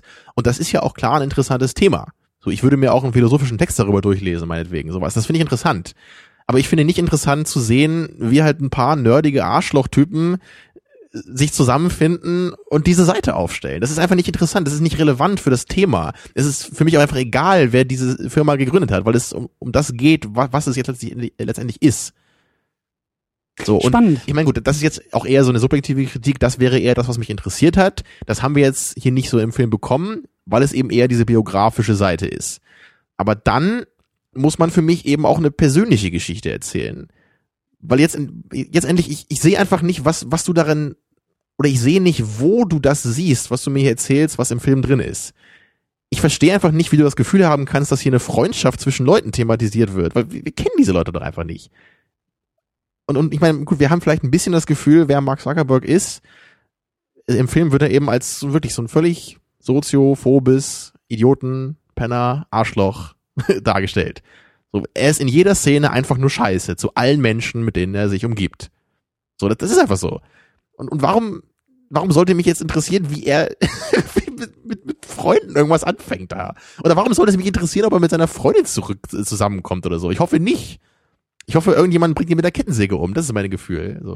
Ich glaube, das ist aber, ich glaube, da kommen zwei Sachen zusammen wie gesagt, bei meiner ersten Sichtung fand ich diese Facebook-Geschichte sehr, sehr interessant, weil ich auch sehr, sehr fasziniert bin vom Silicon Valley, von dieser ganzen Startup-Kultur und weil ich auch glaube, dass der Film da auch indirekt wieder, wieder Kommentare drauf setzt und auch wieder darauf anspielt und auch fragt, was, was für Zustände das sind, wenn in der heutigen Zeit irgendwie, so endet der Film ja auch mit der Einblendung, irgendwie ähm, ja, Leute, die eigentlich noch jünger sind als wir beide, wir sind 26, die irgendwie Anfang 20 sind oder so wie Sean Parker mit 19 Napster gründet und irgendwie schon auf dem Papier Multimillionäre und Milliardäre sind. Und, und äh, da glaube ich schon, dass der Film einen Kommentar dazu abliefert, aber dazu muss man sich, glaube ich, auch schon genug mit den Sachen auseinandersetzen und schon sich damit vorher ähm, oder darüber vorher ein bisschen informiert haben. Ja, auch, auch das wieder wo wird hier bitte das Verhältnis zu Geld thematisiert? Das ist doch überhaupt nicht relevant in dem Film. Ich würde sagen schon. Ich würde sagen, es, es fängt damit an, dass äh, wir haben, glaube ich, noch nie so lange gebraucht, um die Anfänge dieser Episode abzuhandeln und eigentlich das aber egal. Ja, wir sind ja gleichzeitig schon mittendrin irgendwie. Ja, wir machen das wieder Film, wir äh, arbeiten wir schneiden sehr formal. hektisch hin und zurück. Genau. Ähm, es geht es geht um das Thema Geld, weil Zuckerberg hat eine Idee, die er verfolgen will, die ihn fasziniert. Er ist halt ein, äh, ein Begründer von, von, von Ideen, von, von Konzepten. Das wird ja auch irgendwie da gesagt, in, in Harvard sagt es doch irgendwie da der, der Oberboss, so von wegen, Harvard-Studenten gehen davon aus, dass sie sich ihre eigenen Jobs schaffen, anstatt sich auf Jobs zu bewerben. Und genau das, genau das ist die Startup-Kultur. Genau das ist Silicon Valley. Darum geht's im Silicon Valley. Und das verkörpert dieser fiktionale Zuckerberg par excellence. Was braucht er? Er braucht Geld am Anfang, wie jeder im Silicon Valley. Jedes Startup, jedes, jede, jede, jeder, jeder App-Entwickler und jede neue Social-Media-Plattform, die brauchen verdammt nochmal Geld. Und er kümmert sich am Anfang darum, indem er das Ding zusammen mit seinem Kumpel aufziehen will. Egal wie wenig Freundschaft wir sehen. Aber Eduardo ist derjenige, der dabei sein will, der mit seinem Kumpel zusammen was Cooles aufbauen will und auch diesen amerikanischen Traum, Silicon Valley Traum äh, mit ihm leben will. Indem er anfängt, die erst, das erste eigene Geld, er bettelt, glaube ich, irgendwie seinen Fatty an und er holt irgendwie von seinem Konto, was er holen kann, weil er an seinen Kumpel und an seine Idee glaubt. Und das aber pervertiert genau das, sich immer ich mein, weiter. Das sehen wir doch nicht. Wir sehen nicht, wie die meinetwegen irgendwie fünf Monate im Dreck leben müssen und nur irgendwie von Dosenfutter leben, weil sie nicht, ihr weil letztes Geld zusammenkratzen müssen, um das irgendwie dafür auszugeben. Aber Eduardo sagt doch, es geht um Anerkennung von seinem Vater. Eduardo ist aber auch... Ich meine, das ist halt irgendeine so Line. Wir haben den Vater nicht mal gesehen im Film. Warum interessiert mich das? Es geht ihm um Anerkennung von seinem Vater. Ja, schön. Und jetzt ist es plötzlich das Thema des Films, weil diese eine scheiß Line einmal fällt? Das nein, kannst du doch nicht erzählen. Nein, das ist nicht Thema des Films, aber es ist doch da. Das kannst du doch nicht wegdiskutieren. Wo, wo ist das da? Indem es gesagt wird in dem Film. Wenn eine Eduardo zu dem Thema gesagt wird, ist es nicht ein Thema des Films. Films. Es, es wird, es, es trägt nicht den Film. Wie gesagt, es geht nicht darum, dass das, dass das Charaktere, dass das Menschen sind, denen wir dabei, die wir dabei beobachten, wie sie menschlich miteinander umgehen. Es geht, wie gesagt, das ist so eine Lesart, die ich da reinlegen könnte. Es geht darum zu zeigen, wie dieses Silicon Valley Modell auch funktioniert und funktionieren kann, indem es aus, aus Menschen, aus Freundschaften und die ja, wir niemals erleben. Richtig der Begriff Freundschaft wird von dem Film nicht, nicht definiert, aber er wird reingeworfen und es wird uns gezeigt, dass Freundschaften auseinanderbrechen. Und das ist so eine Sache, ähm, da muss ich, wie, wie gesagt, es ist nicht diese menschliche Perspektive, es ist nicht diese, diese, diese Charakterperspektive, es ist eher eine, eine sehr, sehr fiktionale literarische Abhandlung davon. Aber das Problem ist doch einfach, ich meine, diese Erkenntnis ist so dermaßen banal, dass sie einfach jeder sofort haben sollte es ist ja wohl offensichtlich, dass bei manchen Menschen eine Freundschaft zerbrechen kann, wenn irgendein anderes Projekt, was so wichtig und groß ist, in deren Leben tritt. Aber ich meine, das ist doch, das ist doch nicht irgendwie eine Erkenntnis, wo ich jetzt sage, oh mein Gott, das hätte ich ja niemals gedacht. Und da das eben nicht so eine tolle Erkenntnis ist, muss man das meiner Meinung nach eben auf eine persönliche Weise rüberbringen, damit der ganze Film überhaupt interessant ist. Und die, die Frage ist doch auch, warum mache ich hier keine Dokumentation, wenn es nur um die Ereignisse geht? Oder ich meine, dann kann ich doch eine Dokumentation über das Silicon Valley machen. So, ich meine, wo, wo ist dann der Mehrwert des Films, wenn es keine persönliche Geschichte ist, die mich irgendwie emotional äh, berühren soll? Ist das nicht der Grund, warum ich eine fiktionale Geschichte irgendwie erleben möchte oder eine zumindest halbfiktionale Geschichte? Ich weiß nicht. Also ähm, du hast, ich kann dir deine Kritik ja nicht nicht nicht wegargumentieren und die ist ja auch völlig gerechtfertigt. Aber ich find's, ich find's gut, dass sich der Film für diese andere Variante entscheidet. Es, es ist aber keine andere Variante. Doch. Es ist einfach nichts. Also ich meine, du, du sagst halt, es wird thematisiert. Für mich ist das ungefähr so, wie wenn du sagst, der Film thematisiert, äh, beschäftigt sich mit der Objektivierung von Frauen, weil am Anfang eben einmal dieses Face Match thematisiert wird.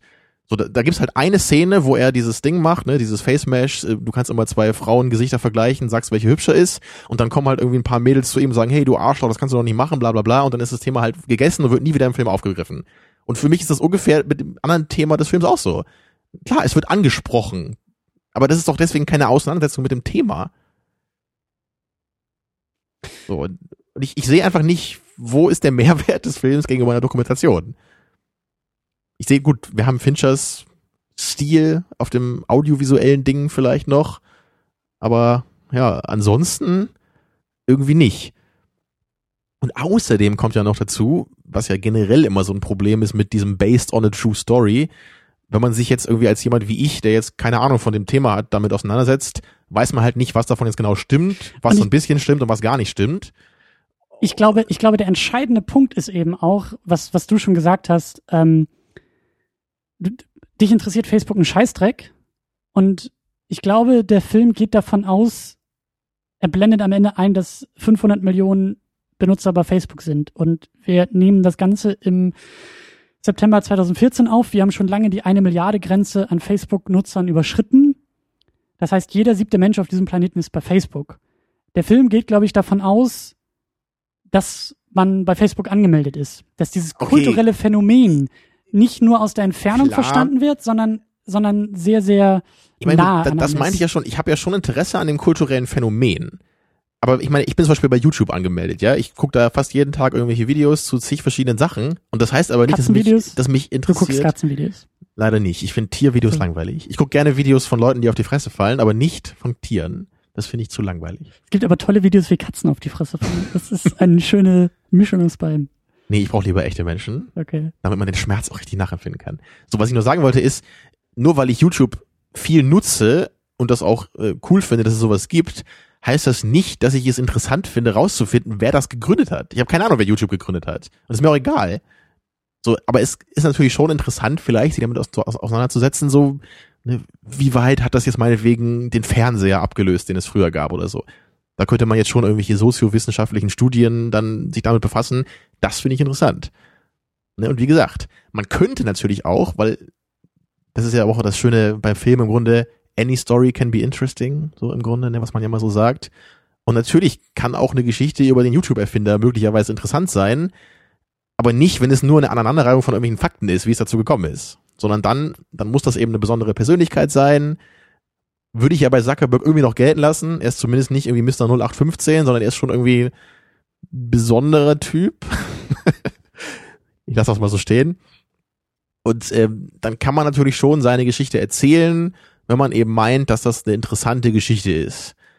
So, aber ich, ich brauche dann eben, wie schon öfter gesagt, ich brauche die emotionale Komponente dabei. Und ich muss zumindest verstehen, was er für ein Typ ist. Und das sehe ich hier nicht. Ich sehe nur, er ist Arschloch und jeder Satz, den er von sich gibt, ist irgendwie jenseits von dieser Welt. Weil er überhaupt nicht versteht, was andere Menschen vielleicht für Probleme haben. Oder wenn, was ich ja, ähm, sein Kumpel kommt vom Flughafen nach Hause, so, weil er irgendwie eine Stunde vorher von Zuckerberg eigentlich abgeholt werden sollte.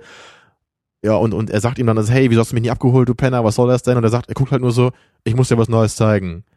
So, ne, okay, ich sehe, er kann anscheinend nicht mit Menschen normal interagieren. And that's the point, oder wie? Und das ist alles, was wir von ihm erfahren? Ich habe dir ja beim Schauen auch gesagt, ich weiß nicht mal, warum er überhaupt dieses Projekt ähm, so intensiv verfolgt. Warum macht er das? Und man kann sich alles nur irgendwie erschließen. Möglichkeit eins ist halt, dass man echt sagt, so das, was du ja, glaube ich, auch so ein bisschen anführen würdest, also dieses, am Anfang des Films sieht man, seine Freundin oder Love Interest verlässt ihn, danach wird er ziemlich genervt, ist noch mehr so Arschloch-Typ und stößt, stürzt sich deswegen in dieses Projekt. Das kann eine Möglichkeit sein. So, es kann aber auch sein, dass er einfach nur extrem viel Geld machen will. Es kann sein, dass er einfach nur diesen Typen in Harvard irgendwie den Mittelfinger zeigen will und sagen will, ich bin der Geilste.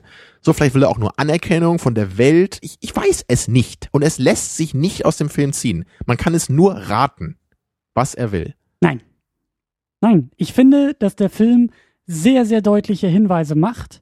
Ähm, mir fällt es sehr, sehr schwer, mit dem Finger drauf zu zeigen, wo die das, wo der Film diese Distanz aufbaut, weil mir ging es bei der ersten Sichtung genauso. Bei der ersten Sichtung war ich eigentlich auch nur an der Aneinanderreihung der Fakten interessiert. Und je mehr ich mich mit dem Film auseinandersetze, desto mehr kann ich aus dem Film rausziehen. Und ich weiß eben nicht, was, was, was da zwischen uns jetzt in dieser Situation, in diesem Gespräch und auch zwischen, zwischen mir, also uns und dem Film irgendwie steht. Da ist irgendetwas, was es, was diese Distanz aufbaut.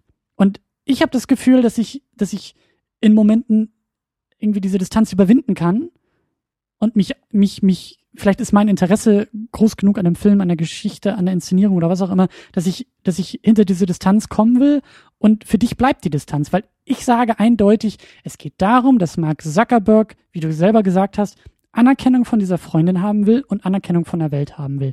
Deswegen sehen wir ihn ganz am Anfang in der Eröffnungsszene, wie er von der Freundin verlassen wird und wie er direkt danach in sein äh, Zimmer geht und einfach irgendwas programmiert und das ist dieses Face Mesh und deswegen schickt er ganz am Ende diese Freundschaftsanfrage über Facebook.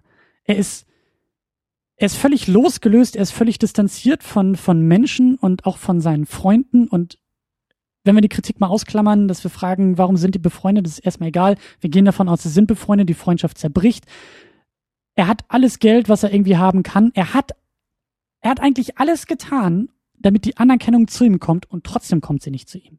Weil er hat keine Freundin, sein ehemals bester Kumpel verklagt ihn und äh, er hat gleichzeitig noch eine andere Klage am Hals von zwei anderen Leuten, die meinen, er hätte seine Idee, sein, sein, der Grund, warum ihn eigentlich die Welt anerkennen soll, der wäre noch nicht mal von ihm selbst gekommen.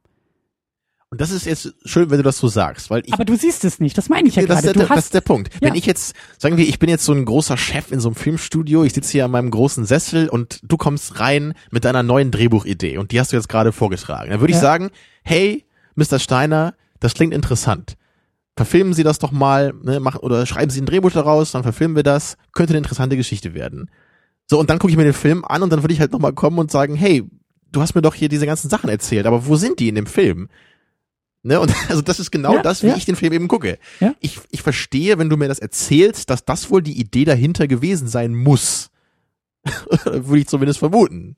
Weil was sonst? Aber dann, also der, der Film versagt da irgendwie als, äh, in seiner Form als Medium für mich, weil er mich nicht in die Geschichte holen kann. Und normalerweise so bei, bei Charakteren sollte man ja entweder durch Sympathie oder zumindest so durch dieses Vikariöse irgendwie, so dass man, man kann sich in die äh, Position versetzen, in der er ist. So zumindest das sollte man ja irgendwie haben. Ne? Oder halt eben die Sympathie, weil man total an den Menschen hängt durch den Film, was auch Ja. immer, auch wenn man vielleicht selber überhaupt nicht so ist wie er. Aber hier haben wir eben den Fall, ich habe da einen Typen, den kann ich nicht die Bohne verstehen, weil das halt wirklich, der ist ja so ein bisschen wie, wie, wie Sheldon aus Big Bang Theory oder so, ja, solche Leute, die halt irgendwie autistische Züge zumindest haben. Also die völlig in ihrer eigenen Welt irgendwie leben anscheinend, irgendwelche anderen Präferenzen haben, sozial gehindert sind, was auch immer. Mit so jemandem kann ich mich einfach nicht identifizieren. Da muss mir der Film einfach irgendwie was an die Hand geben, damit ich irgendwie verstehe, was das für ein Typ ist. Also sonst ist es halt so, als, als wenn man irgendwie Rain Man hier machen würde und wir haben Dustin Hoffman als Hauptcharakter, ja, der halt der reine Autist ist in dem Film und ich muss dann irgendwie ver- verstehen, so was, was er für ein Typ ist. So Rain Man kann halt nur funktionieren, weil wir eben Tom Cruise haben, der uns als Zuschauer oder also der, der für uns auch das Ventil ist, der dann eben selber sich damit auseinandersetzen muss, so was ist das für ein Typ, mit dem ich hier gerade zusammen bin? So, wie komme ich mit diesem Autisten klar? Und das, das, dann sieht man ab und zu, das frustriert ihn, das macht ihm Probleme, all sowas. Ne, und, und sowas habe ich hier eben nicht. Ich habe den Hauptcharakter, der einfach dieser Typ ist. Ich mag ihn nicht, weil er mir immer als unsympathisch verkauft wird und außerdem verstehe ich ihn nicht. Was zieht mich jetzt in seine Geschichte? Ich habe einfach nur den Drang, ihn nicht mehr sehen zu wollen. Er stößt mich doch nur ab. Ja. Ja. Der Zuckerberg, den wir in dem Film sehen, ist auf einer Party derjenige, der in den Raum reinkommt und alle verlassen den Raum. ja, genau das. Und du bist ja. derjenige, der auch, wenn der Film sozusagen auf der Leinwand ist, den Raum verlassen will. also, ne? Der Film macht ja eigentlich genau alles, alle Beteiligten machen genau das, was sie machen wollen, aber du bist dann derjenige, der fragt, ja, aber warum macht ihr mir einen Film, den ich nicht sehen will? Also, und das Irgendwie verstehe ich schon. auch. Und also, was man vielleicht ein bisschen sagen kann, ist, dass durch Andrews, Andrew Garfields Charakter das so ein bisschen reingebracht wird, ne, dass, dass wir eben, wir haben halt ein paar Szenen, wo er ihn anklagt, so, wo er ihm Sachen vorwirft. Ja. Da kommt dann so ein bisschen das rüber, was ich eigentlich haben will. Aber da haben wir eben auch nur Andrew Garfields Charakter, der jetzt auch nicht super entwickelt ist. Der ist zumindest halbwegs sympathisch. Man versteht, er bemüht sich äh, für diese Firma da, warum auch immer. Und es frustriert ihn, ne, dass das äh, der Mark Zuckerberg so furchtbar mit ihm umgeht. Ne, also das war so ein Schritt in die richtige Richtung für mich. Ne, aber trotzdem verstehe ich halt nicht, warum er überhaupt mit ihm befreundet sein will oder vorher schon war. Also er muss ja irgendwas in ihm gesehen haben, was er mag an ihm. Ja, und das, das gibt mir der Film einfach nicht. Ich, ich sehe ich kann diesen Schleier nicht durchdringen, den der Film durch seine Distanz eben aufbaut. Und ich sehe vor allem auch nicht, wie du diesen, so, so eine Art Metagrund für diese Distanz, so, weil man eben sagt, ja, bei Facebook geht's auch um diese Distanz im Grunde, deswegen haben wir das jetzt hier irgendwie auch. Das ergibt für mich irgendwie keinen Sinn. Ich, so, nur, nur weil das Problem an Facebook die Distanz ist, muss der Film darüber nicht überall mit Distanz gefilmt sein. Da, da, da muss ein bisschen mehr kommen, um das irgendwie intelligent zu machen. Das ist kein Inception hier, ja, wo, Ja. Aber ne, wo da eben mit Traumstrukturen gespielt wird, wo wir alle wissen, wie, wie Träume funktionieren Ich und wie finde- irre das manchmal ist. Das ist was finde- anderes als das mit Facebook hier. ich finde das sehr nachvollziehbar, was du gesagt hast. Also lass mich ganz kurz, ich, ich werde sonst wahnsinnig. Wir müssen nämlich ganz kurz erwähnen, wer da alles mitspielt, weil wir das schon die ganze Zeit Du hast immer noch nicht alle ist- genannt. Hier, die, hier die, die, die Liste, die haben wir völlig über den Haufen geworfen. Ganz wichtig, an erster Stelle Jesse Eisenberg als Mark Zuckerberg spielt in meinen Augen sehr, sehr gut. Rooney Mara als Erika Albright ist am Anfang in dieser ersten Szene die Freundin von ihm. Äh, Andrew Garfield spielt Eduardo Saverin, der eben der erste Finanzchef bei Facebook war und dann irgendwie rausgeschmissen wurde. Justin Timberlake spielt Sean Parker, den Begründer von Napster. Mein Lieblingsschauspieler, ja? Nein, aber wie ich finde, hier perfekt gecastet ist. Da habe ich auch schon mit dir gestritten, als wir den Film gesehen haben, weil Justin, die Rolle von Sean Parker in diesem Film ist der gut aussehende, erfolgreiche Playboy, in Anführungszeichen, der Technikszene.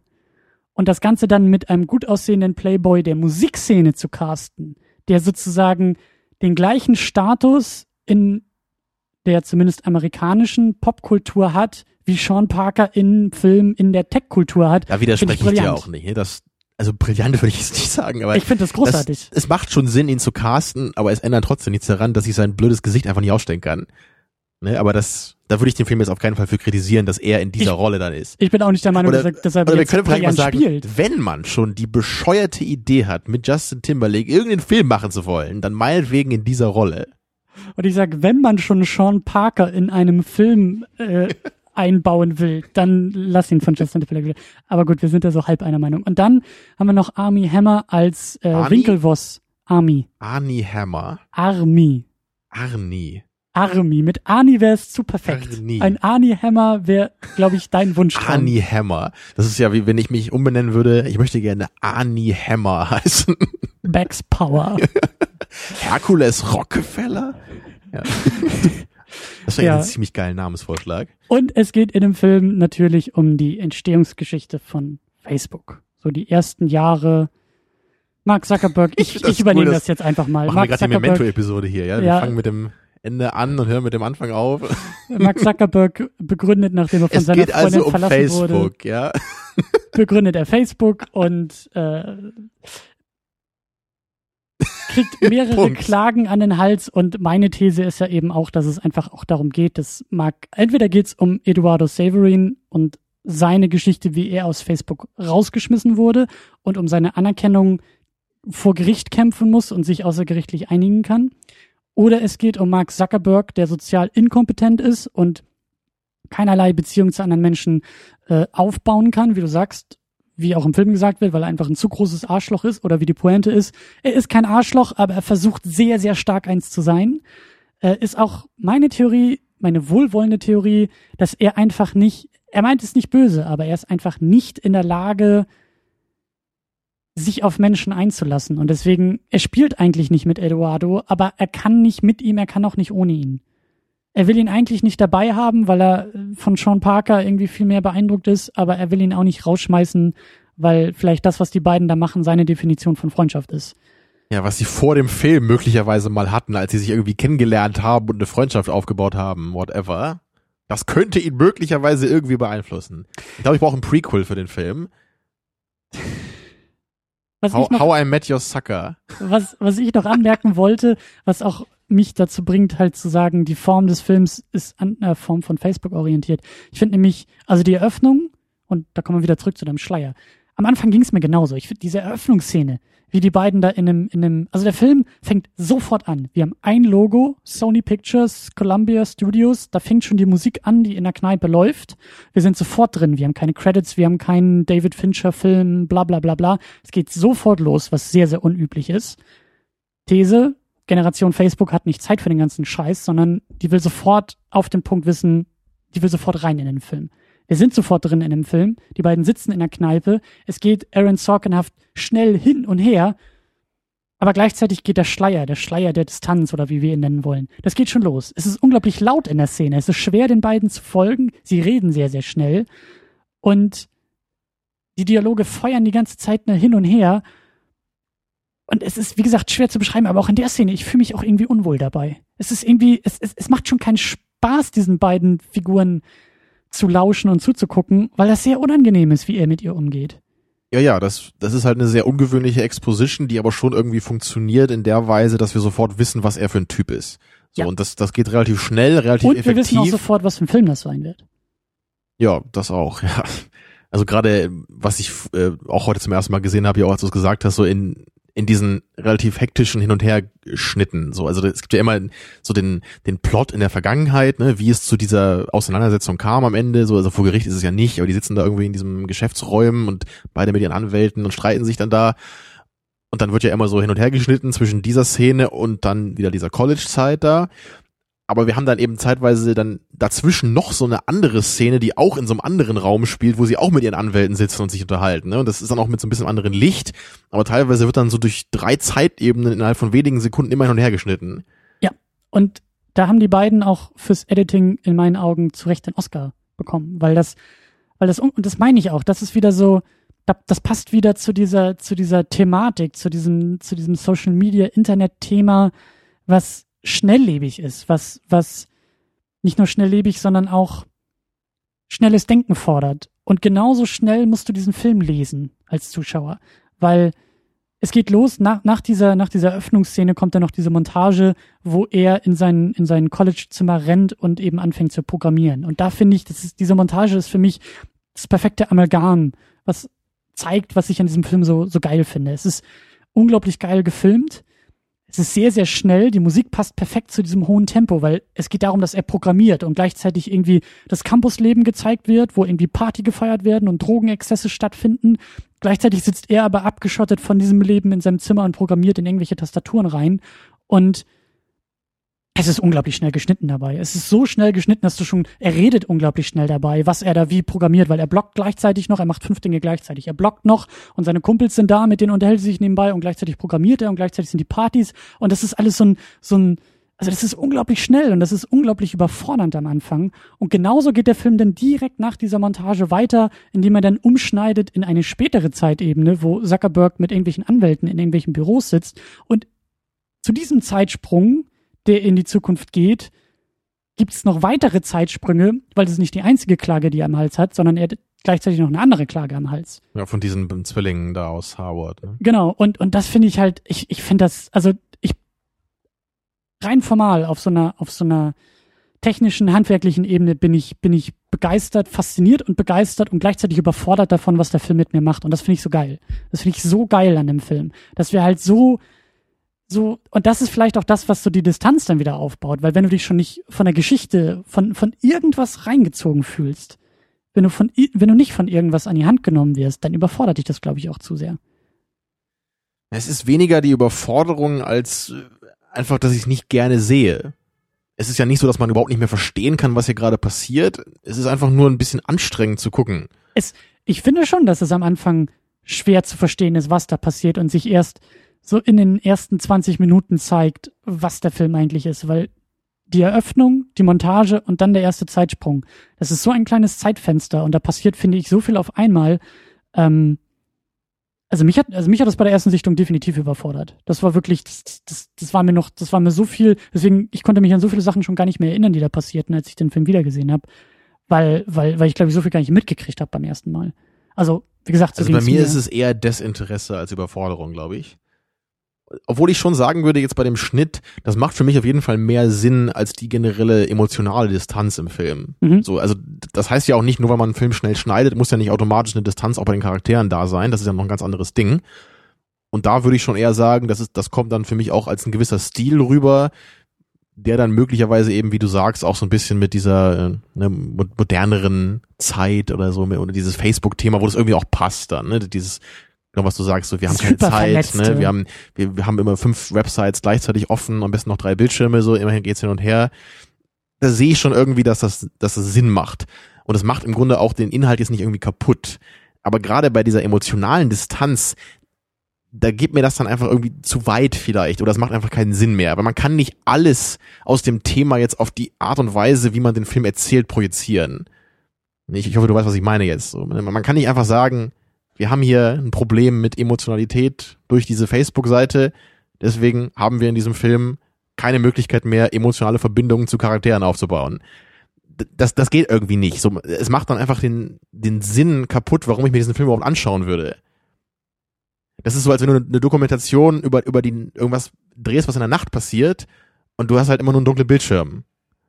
So, weißt du, das, da kann man auch sagen, ja, es passt ja zu der Dunkelheit, die thematisiert wird, aber wenn ich halt nichts mehr erkenne im Film, weißt du, dann, dann hat das Meta-Ding irgendwie den Sinn des Films überholt. Mhm. Du kannst mir folgen? Ich kann dir folgen, ja. Und das, da muss man, glaube ich, eher die Balance finden. Und bei dem, bei den hektischen Schnitten, da kann ich noch mitgehen. So stilistisch ist das okay, auch wenn es vielleicht manchmal ein bisschen anstrengend ist. Und es ist ja auch nicht so, dass der Film das immer machen würde. Er hat ja eher so ein paar Sequenzen, wo das dann mal ein bisschen aufgedreht wird, aber da gibt's ja auch wieder ein paar äh, mal so zehnminütige Abschnitte, wo wir dann eher eine ganz normale Geschichte so erleben oder so, so ein bisschen, was sie dann irgendwie da in Kalifornien da machen in ihrem gemieteten Haus oder sowas, ne, wo es dann, es geht ja nicht permanent so jetzt irgendwie 120 Minuten immer nur zack, zack, zack. Deswegen finde ich es dann schon noch okay so.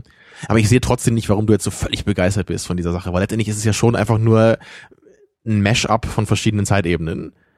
Ich finde das, ich find das Ich geil. meine, das ist halt nicht so wie bei Cloud Atlas, dass man irgendwie denkt, so, boah, dieser Schnitt, der jetzt kam, der ist ja total intelligent gesetzt, weil er das Thema von der einen Sache hier irgendwie fortführen würde. Aber da würde ich auch wieder sagen, das, das passiert da auch teilweise. Teilweise sind die Übergänge dieser Zeitebenen und auch dieser Schnitte sehr, sehr fließend, indem schon durch den Schnitt es manchmal so aussieht, als ob die verschiedenen Zeitebenen miteinander kommunizieren würden. Ja, aber die Verbindung ist ja nur, weil sie gerade eben in der Gegenwart sozusagen darüber reden, was in der Vergangenheit passiert ist. Und dann ist es natürlich verbunden, weil das ist halt das Gleiche da. Ne? Sie sagen, hey, damals ist das und das passiert und dann sehen wir wieder, das und das passiert. Ja, aber wie gesagt, manchmal, manchmal habe ich das Gefühl, dass der Schnitt, der diese beiden Zeitebenen trennt, sie eher vereint, als sie zu trennen. Weißt du, wie ich das meine? Nicht so richtig. Mir, mir, mir fällt das auch nicht mehr so gut.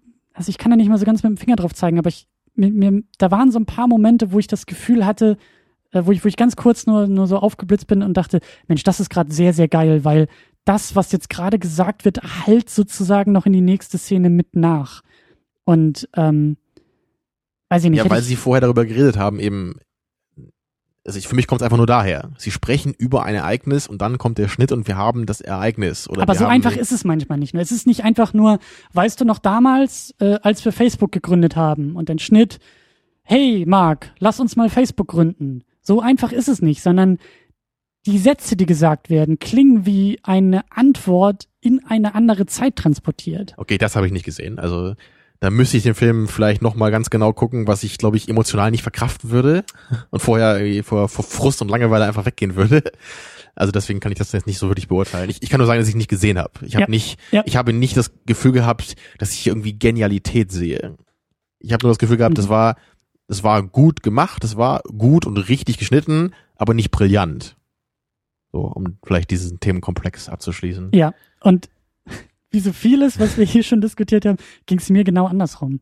Für mich war das, ich habe das gesehen. Und die Frage, die wir nicht beantworten können, aber die mich, glaube ich, genauso interessiert wie dich, ist, woher kommt das? Wie kann das sein, dass wir beide, obwohl wir den gleichen Film sehen, was anderes sehen? Das ist wirklich interessant, ne? zumal wir auch beide Leute sind, die intensiv über Filme nachdenken. So, man kann jetzt nicht sagen, einer guckt nur Filme irgendwie ab und zu nebenbei mal beim äh, Küche machen oder so und der andere ist Filmwissenschaftler. Also so eine Kluft ist nicht zwischen uns. So, Ja. ne? Das sollte man ja auch gemerkt haben in den letzten tausenden Episoden von uns hier. Und das, das interessiert mich ja eben auch bei dem Film. So, ich, ich sehe einfach nur irgendwie etwas, was für mich einfach überhaupt nicht funktioniert. Und natürlich gibt's halt, sogar die meisten Leute sind ja eher so auf deiner Seite. Also die meisten würden ja eher sagen, das funktioniert, das ist schon ganz interessant, auch wenn sie jetzt vielleicht nicht so ein großer Fan sind wie du davon. Und ich verstehe es einfach nicht. Und ich fühle mich dann irgendwie auch so ein bisschen wie der Sozialautist. So, ich bin irgendwie einsam, keiner versteht mich, Meine- obwohl ich irgendwie das Gefühl habe, ich kann meine Kritik ziemlich genau auf den Punkt bringen. Und irgendwie versteht keiner, warum das den Film irgendwie kaputt machen muss. Mein, Aus meiner Sicht. mein, meine These ist halt, ähm, dass ich im Gegensatz zu dir, ich habe irgendwo, ich habe so, ein- ich habe so eine ganz leichte Verbindung zu dem Film. Durch diesen äh, Nebel der Distanz ragt für mich eine Hand raus aus dem Film, die mich einlädt, die mich an die Hand nimmt und sagt, komm mit mir durch den Nebel, weil auf der anderen Seite findest du etwas, was dich begeistert. Und ich glaube, dass diese Hand fehlt dir. Da fehlt, ähm, was, was völlig legitim ist. Ähm, die gibt es einfach nicht für dich. Da ist, da ist nichts, was dich zu dem Film hinzieht. Vielleicht ist es bei mir die Musik. Vielleicht, weil ich den Soundtrack bis zum Erbrechen gehört habe und dadurch sozusagen auf einmal den Zugang zu Film hab, zu, äh, zu dem Film hab. Vielleicht ist es diese, wie, wie, wie schon gesagt, Facebook ähm, ähm, ähm, Silicon Valley Thematik, über die ich mir ständig Gedanken mache, zu denen ich ständig irgendwelche Artikel lese, wie es im Silicon Valley zugeht, wie Firmen gegründet werden, ähm, ich habe ein sehr, sehr hohes Interesse an diesen technischen Entwicklungen. Vielleicht bin ich dadurch, ähm, vielleicht ist das für mich auch die Hand, die mir entgegenstreckt und sagt, hier geht es um ein Thema, was dich sowieso schon fasziniert. Und du bist jemand, der sagt, dich interessiert es nicht, dich interessiert Ich mein, Facebook das nicht. Ist, das ist ganz klar natürlich ein Grund. Das Desinteresse, das kann man halt niemals völlig überwinden. Aber dennoch ist es ja schon so jetzt, also auch bei dir, nur weil jetzt ein Thema im Film drin ist, heißt das ja nicht automatisch, dass das Thema auch gut behandelt wird. Also da muss ja schon noch was anderes sein, was dich jetzt irgendwie überzeugt. Das kann ja nicht nur dieses, dieser formale Aspekt sein, ne, dass das Thema genau da abgesteckt ist, wo du dich gerne sonst auch aufhältst mit anderen äh, Diskussionen oder Artikeln oder was auch immer. Also das, ich, ich weiß nicht, oder, oder auch, also auch, auch dieses, ich meine, ich, du kannst ja nicht in jeden Film jetzt irgendwie einen Nine Inch Nails Song reinschneiden und sofort magst du den Film. Das kannst du mir nicht erzählen, dass du so tickst. Ähm, nein. also das, ich weiß nicht, das, das geht doch nicht. So, da, da muss doch, nur weil man Nine Inch Nails gut findet, muss doch das auch gut eingesetzt werden im Film, damit man das dann richtig geil findet. Und bei mir ist es auch so, ich meine, ich, ich mag auch jede Menge Filme, wo Musik drin ist, die ich halt niemals hören würde, so wie bei Watchmen zum Beispiel. Die Musik finde ich im Grunde furchtbar, die da drin benutzt wird. Mhm. Aber dennoch würde ich sagen, dass die gut in den Film passt und ich das ich nicht super furchtbar finde. Mhm. So, ne, das, das sind ja schon andere Sachen. Ich frage mich aber eben auch, weil es ja auch um das Thema Sehen gibt, weil aber es wird dir wahrscheinlich eh nicht gehen. Ich kann mir nicht vorstellen, oder andersrum, ich kann mir vorstellen, dass du auch irgendwann genau das gleiche siehst, wie ich sehe. Weil für mich ist das so klar, für mich ist das so, so eindeutig. Deswegen frage ich mich, was, was sorgt dafür, dass du das nicht siehst? Und meine These ist, vielleicht guckst du nicht genau genug hin. Vielleicht, wie gesagt, durch diese, durch diese Thematik, die mich genau hingucken lässt. Es ist der Grund, der dich eben nicht genau hingucken lässt. Das Gefühl hätte ich vielleicht andersrum so ein bisschen bei Blade Runner. Ne, Da habe ich ja auch sehr stark versucht, Ja. dir so die Faszination zu beschreiben und du hast die da auch nicht so richtig erkannt, obwohl du den Film ja immerhin mochtest, glaube ich. Ne? Also Ja? ist nicht so wie ich hier. Und ich meine, ich glaube, ich glaube, ähm, wenn jetzt jemand einen Film mag und der andere ihn liebt, dann kann man da, glaube ich, einfach auch nicht mehr viel machen meistens. So, ne? Während der andere dann schon erkennt, so klar, das findest du darin cool, ich sehe das alles, beeindruckt mich jetzt nicht so richtig, so okay, ne? dann gibt der eine vielleicht sieben Punkte, der andere zehn oder so, ja, klar. Aber hier wäre es ja schon noch ein bisschen was anderes, weil ich halt wirklich sagen würde, das funktioniert nicht. Es, der, der Film funktioniert nicht, er ist schlecht, er, es macht keinen Sinn. So, ne? Die, die Idee dahinter mit der Ausführung, es ergibt keinen Sinn. Es ist einfach nur schlecht, so würde ich halt sagen hier. Und ich meine, was ich in dem Zusammenhang vielleicht nochmal äh, ansprechen könnte, was ich eben auch nochmal sagen wollte, so das, das typische Scarface-Beispiel. So, Scarface ist ja eben auch den Film, den ich halt so oft immer erwähne, weil er halt für mich so ein, so ein besonderes Beispiel ist für einen Hauptcharakter, der auch in jeder Hm. Szene als ziemlich hassenswert dargestellt wird und im Grunde im, im, im ganzen Film auch nur scheiß Sachen macht, so. Und natürlich, man kann sich mit ihm nicht ident- identifizieren, weil er echt so ein, so ein menschliches Monster ist. Und außerdem kann man sich auch sehr schwer in seine Position versetzen, weil er irgendwie so ein Gangster ist, der mit krassen, dubiosen Geschäften sein Geld verdient, was jetzt wohl die wenigsten von unseren Hörern machen werden. Hoffen wir. Ja, Ja, ich sehe schon. Ein paar Leute machen gerade den Hundeblick von den Simpsons so. Hm, hm, hm. das sind die Leute, die immer bei Flatter spenden. Daher kommt das Geld, glaube ich. Ja, aber dennoch ist ja allseits bekannt hier, dass Scarface einer meiner absoluten Lieblingsfilme ist. Und da erkenne ich eben so den, den großen Unterschied zu dem Social Network Film, ja. Ich habe da die Faszination. Ich habe die Faszination, ich habe das Charisma von Tony Montana, ich habe das Schauspiel von El Pacino, ich habe diesen Strudel, ja, diese Downward Spiral in das Verderben, dieses permanente Runter in dieser Geschichte. Und das sind alles Sachen, die ich hier auch überhaupt nicht sehe. So, ich, ich habe hier einen Hauptcharakter, der ist nicht charismatisch. Der ist zwar vielleicht nicht unbedingt netter als Tony Montana, so von seiner, von seiner moralischen Einstellung her, Mhm. auch wenn er keine Leute umbringt, aber er geht zumindest mit Leuten auch nicht viel besser um, als Tony Montana das tun würde. Aber dennoch hat er für mich nicht eine Faszination. Er hat für mich nicht etwas, was mich so ich ich schaue auch nicht so mit Verachtung auf ihn, so also quasi gerne mit Verachtung auf ihn. So ich will mich gar nicht mit ihm auseinandersetzen. Ich will einfach nur ich will nur weg. Du willst den Raum verlassen. Genau, ich, ich will, das ist, das ist ein schönes Beispiel, was du da gebracht hast. Ne? Dieses, er betritt den Raum und ich will gehen. Bei Tony Montana wäre es eher so, ich bin erstarrt und ich kann mich gar nicht mehr bewegen. So, ne? So ich habe oder vielleicht will ich irgendwie auch gehen, aber ich will irgendwie auch bleiben. So, so weißt du, so dieses, diese, dieser Zwiespalt, so, ne? Diese Faszination, die mich trotzdem zu ihm hinzieht. Das ist auch so ein bisschen bei, bei Hans Lander, bei äh, Inglourious Bastards für mich so. Ne, so von Christoph Waltz da gespielt. Mhm. Ne? Das, das, er hat auch diese, dieser Charakter hat irgendwas, was unfassbar Böses und Verachtenswertes, aber dennoch irgendeine so Art und so ein Charisma, was einen interessiert und total fasziniert. Und ich glaube, das ist nämlich, um bei der Metapher zu bleiben, ich glaube, mir geht es so, dass wenn dieser Zuckerberg, gespielt von Jesse Eisenberg, dieser fiktive sozusagen, der aber auch in dieser Fiktion Facebook begründet, wenn wir jetzt auf dieser imaginären Party wären und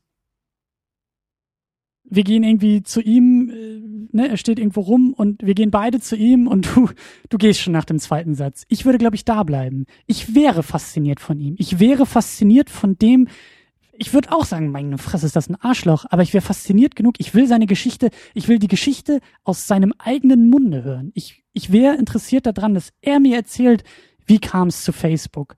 Warum hast du Facebook aufgebaut? Was für Hürden hattest du?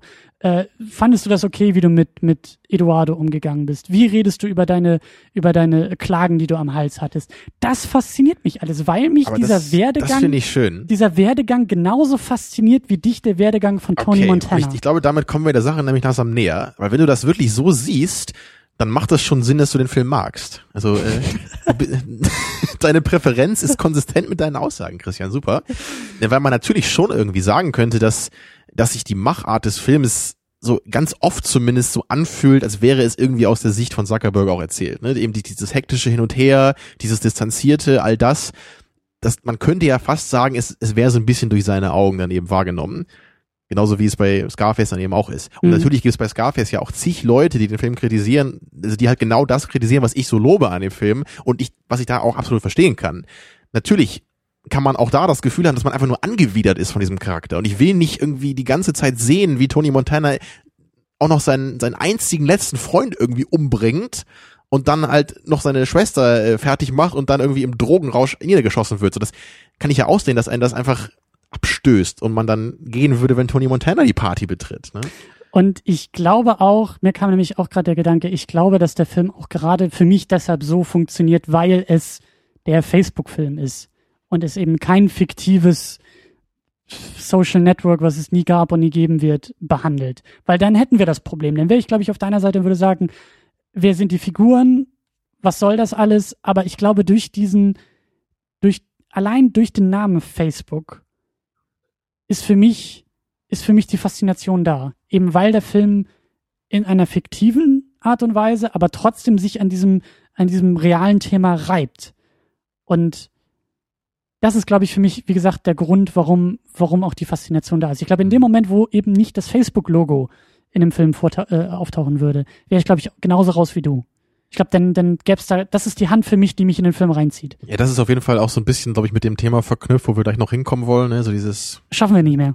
können wir ruhig noch machen hier, das geht schon. Na gut, dann, Ich, ich bin terminlich eingespannt, aber ich glaube, es sollte noch schaffen. Also zehn Minuten, Viertelstunde haben wir noch. dann, dann. Und ich äh, wollte noch eine Sache ansprechen, bevor wir uns langsam so in dieses biografische, realistische Ding bewegen. Und zwar eine Szene finde ich halt sehr interessant oder befremdlich in diesem Film. Hm?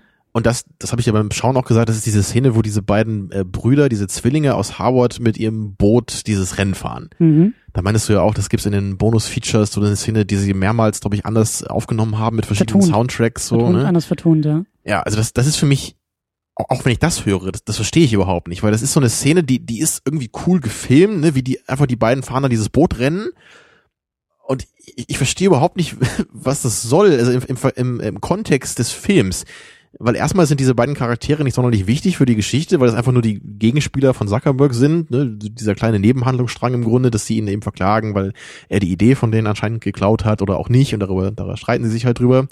Aber dann haben wir eben diesen, diesen einen Moment, wo die beiden dieses Rennen fahren, da diese ein, zwei Minuten und das ist halt sehr kreativ geschossen, so mit, mit relativ aufwendig gemacht, so mit ganz vielen verschiedenen Kameraperspektiven.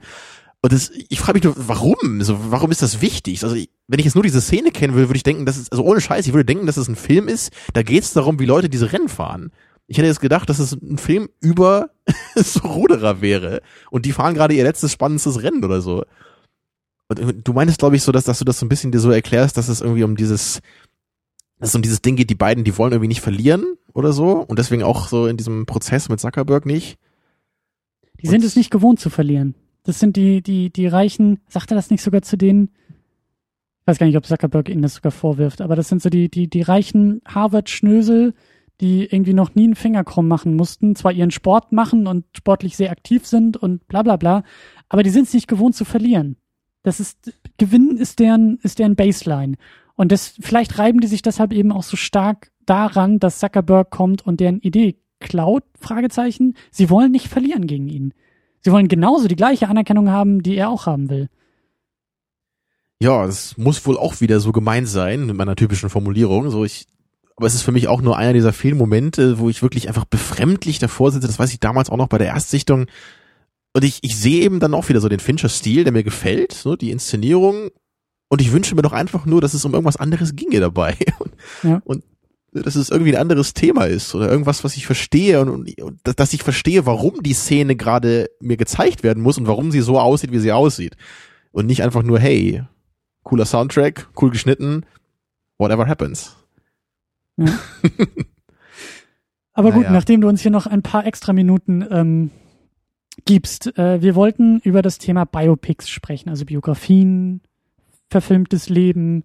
Und ähm, ich glaube, das haben wir schon sehr, sehr intensiv irgendwie indirekt gerade gemacht über diese, über diese Metapher mit Mark Zuckerberg, Jesse Eisenberg, der hier irgendwie im, im, äh, auf der Party dabei ist. Ähm, genau, ich glaube, das, was du eben gesagt hast, so dieses, du willst die Geschichte aus seinem Munde auch hören, dass das wahrscheinlich ein sehr großer Pluspunkt für diesen Film sein kann, wenn man, wenn man das so ja. empfindet. Und dass man eine, dass man diese Biografie dann auch aus dieser sehr merkwürdigen, subjektiven Sicht haben will und nicht eher so den Blick von außen, den ich mir jetzt eher gewünscht hätte.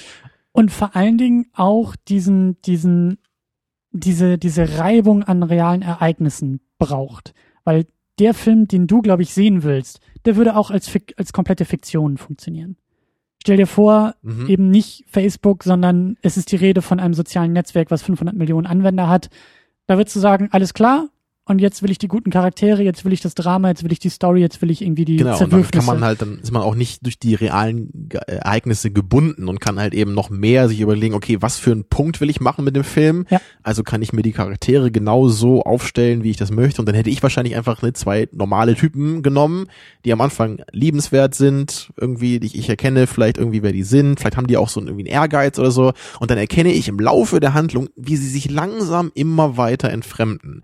Wo man irgendwann man, also wo man sich als Zuschauer vielleicht selber fragt, so, okay, sind sie hier noch befreundet oder schon nicht mehr? Ne? So, so ja. diese Phase würde mich total interessieren, so diese langsame Entfremdung, dieser Prozess dabei. Und ich würde auch sagen, dass das tatsächlich, ich finde diesen Vergleich klasse, dass das so in die Richtung von Scarface geht. Weil bei Scarface sind ähm, Tony Montana und ich weiß gar nicht, wie sein, wie sein Kumpel Manolo. heißt. Genau. Die sind ja durchaus am Anfang noch befreundet. Und da genau. gibt's ja diese, diese Distanz, die immer größer wird zwischen den beiden, bis einer den anderen natürlich dann im Drogenrausch irgendwie umbringt. Und das hat, das hat dieser Film jetzt eben nicht. Der, der, der, der fängt schon distanziert irgendwie an und wird dann immer weiter, immer distanzierter. Ja. Bei Scarface gibt es zwar schon einen relativ großen Bruch in der Mitte nach dieser berühmten Montage da, wo man schon eher sagen kann, so vorher ist es alles ziemlich gut und danach ist alles ziemlich schlecht, aber dennoch gibt es innerhalb dieser Abstufungen, nee, also innerhalb dieser Phasen gibt es Abstufungen. Und das finde ich eben sehr cool mitzuerleben. Ne? Dieses, dieses schrittweise äh, an, also erstmal dieser Aufstieg von Tony Montana schrittweise und dann dieser schrittweise Abfall wieder und dieser und vor allen Dingen Vernichtung auch, seiner und, Persönlichkeit. Und, und, auch der Gegensatz der beiden Figuren, wo man vielleicht auch sagen könnte, dass Manolo hieß er, ne? Mhm. Das bekommt so diese familiäre Komponente, die Liebe, die Tony indirekt auch haben will, aber nie bekommt.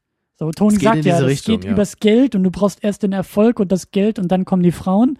Und bei Manolo er ist so ein bisschen der Playboy. Er spielt mit den Frauen, er shakert mit den Frauen und dann fängt ja, genau, er ja das eine haben wir damals ja auch schön besprochen. Ja, bei Tony Montana sind die Frauen irgendwie nur das Beiprodukt so für den Erfolg und bei Manolo ist es andersrum. Er will eigentlich die Frauen haben und er sieht den Weg des Erfolges ne, dahin, um die Frauen zu bekommen.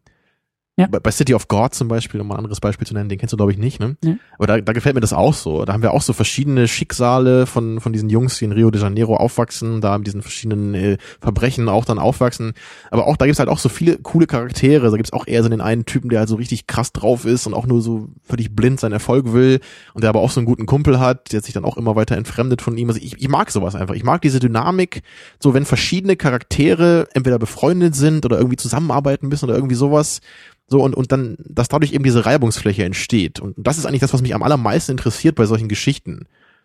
Aber jetzt haben wir eben ne, diese andere Herangehensweise, wir haben eben diese realen Vorkommnisse und das ist eigentlich die Ausgangsposition dieses Films. Und natürlich wurde auch äh, wahrscheinlich viel verändert von der echten Geschichte.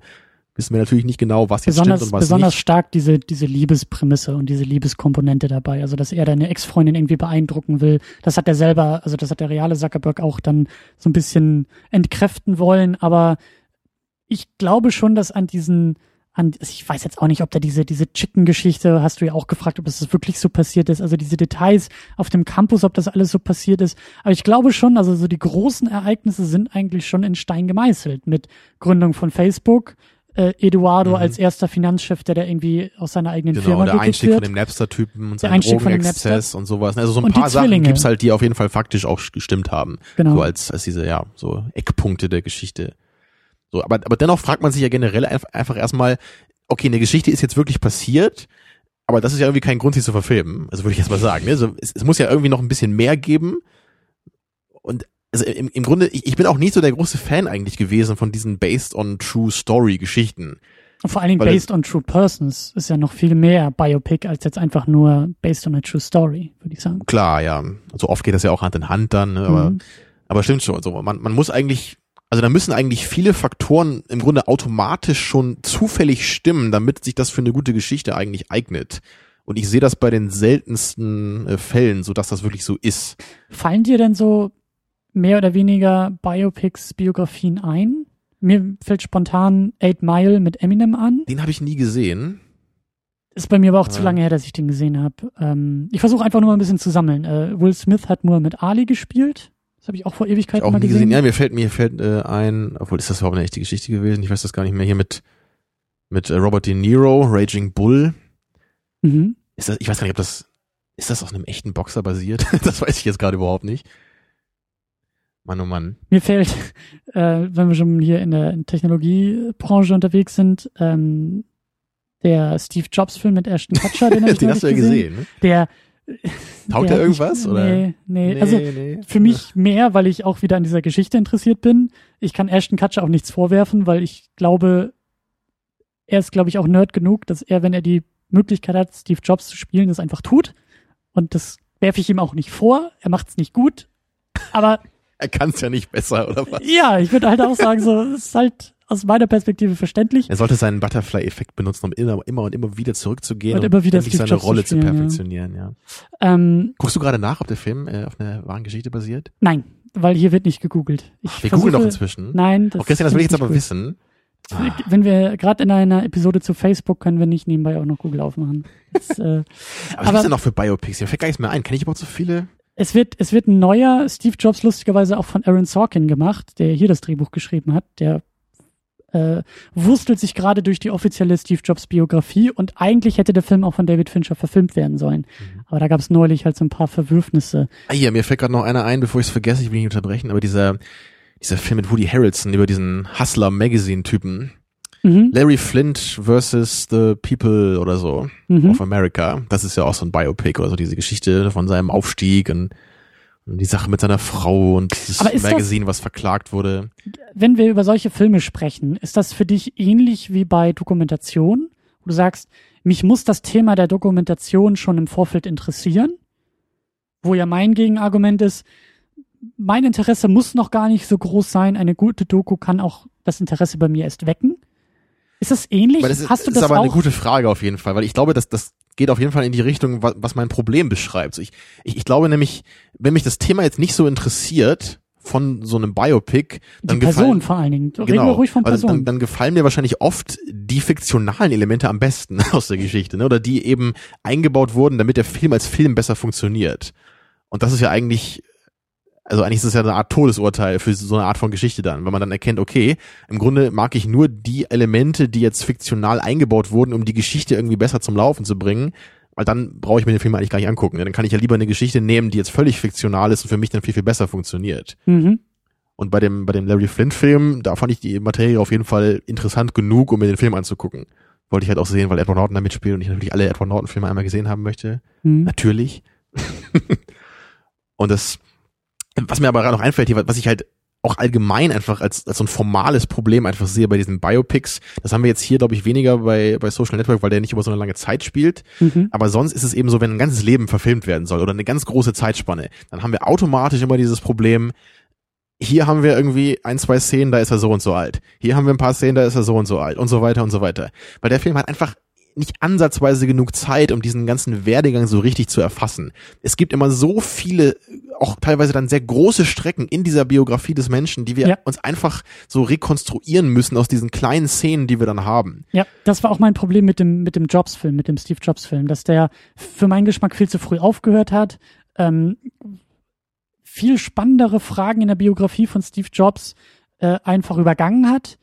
Also da waren dann auch Zeitsprünge gerade zum Ende hin. Steve Jobs hat irgendwie seine, es wurde aus seiner eigenen Firma rausgeschmissen, hat fast zehn Jahre eine andere Firma gegründet. Diese Firma wurde dann aufgekauft und mit der ist er dann zurück zu Apple, um den Laden so okay. erfolgreich zu machen, wie er jetzt ist.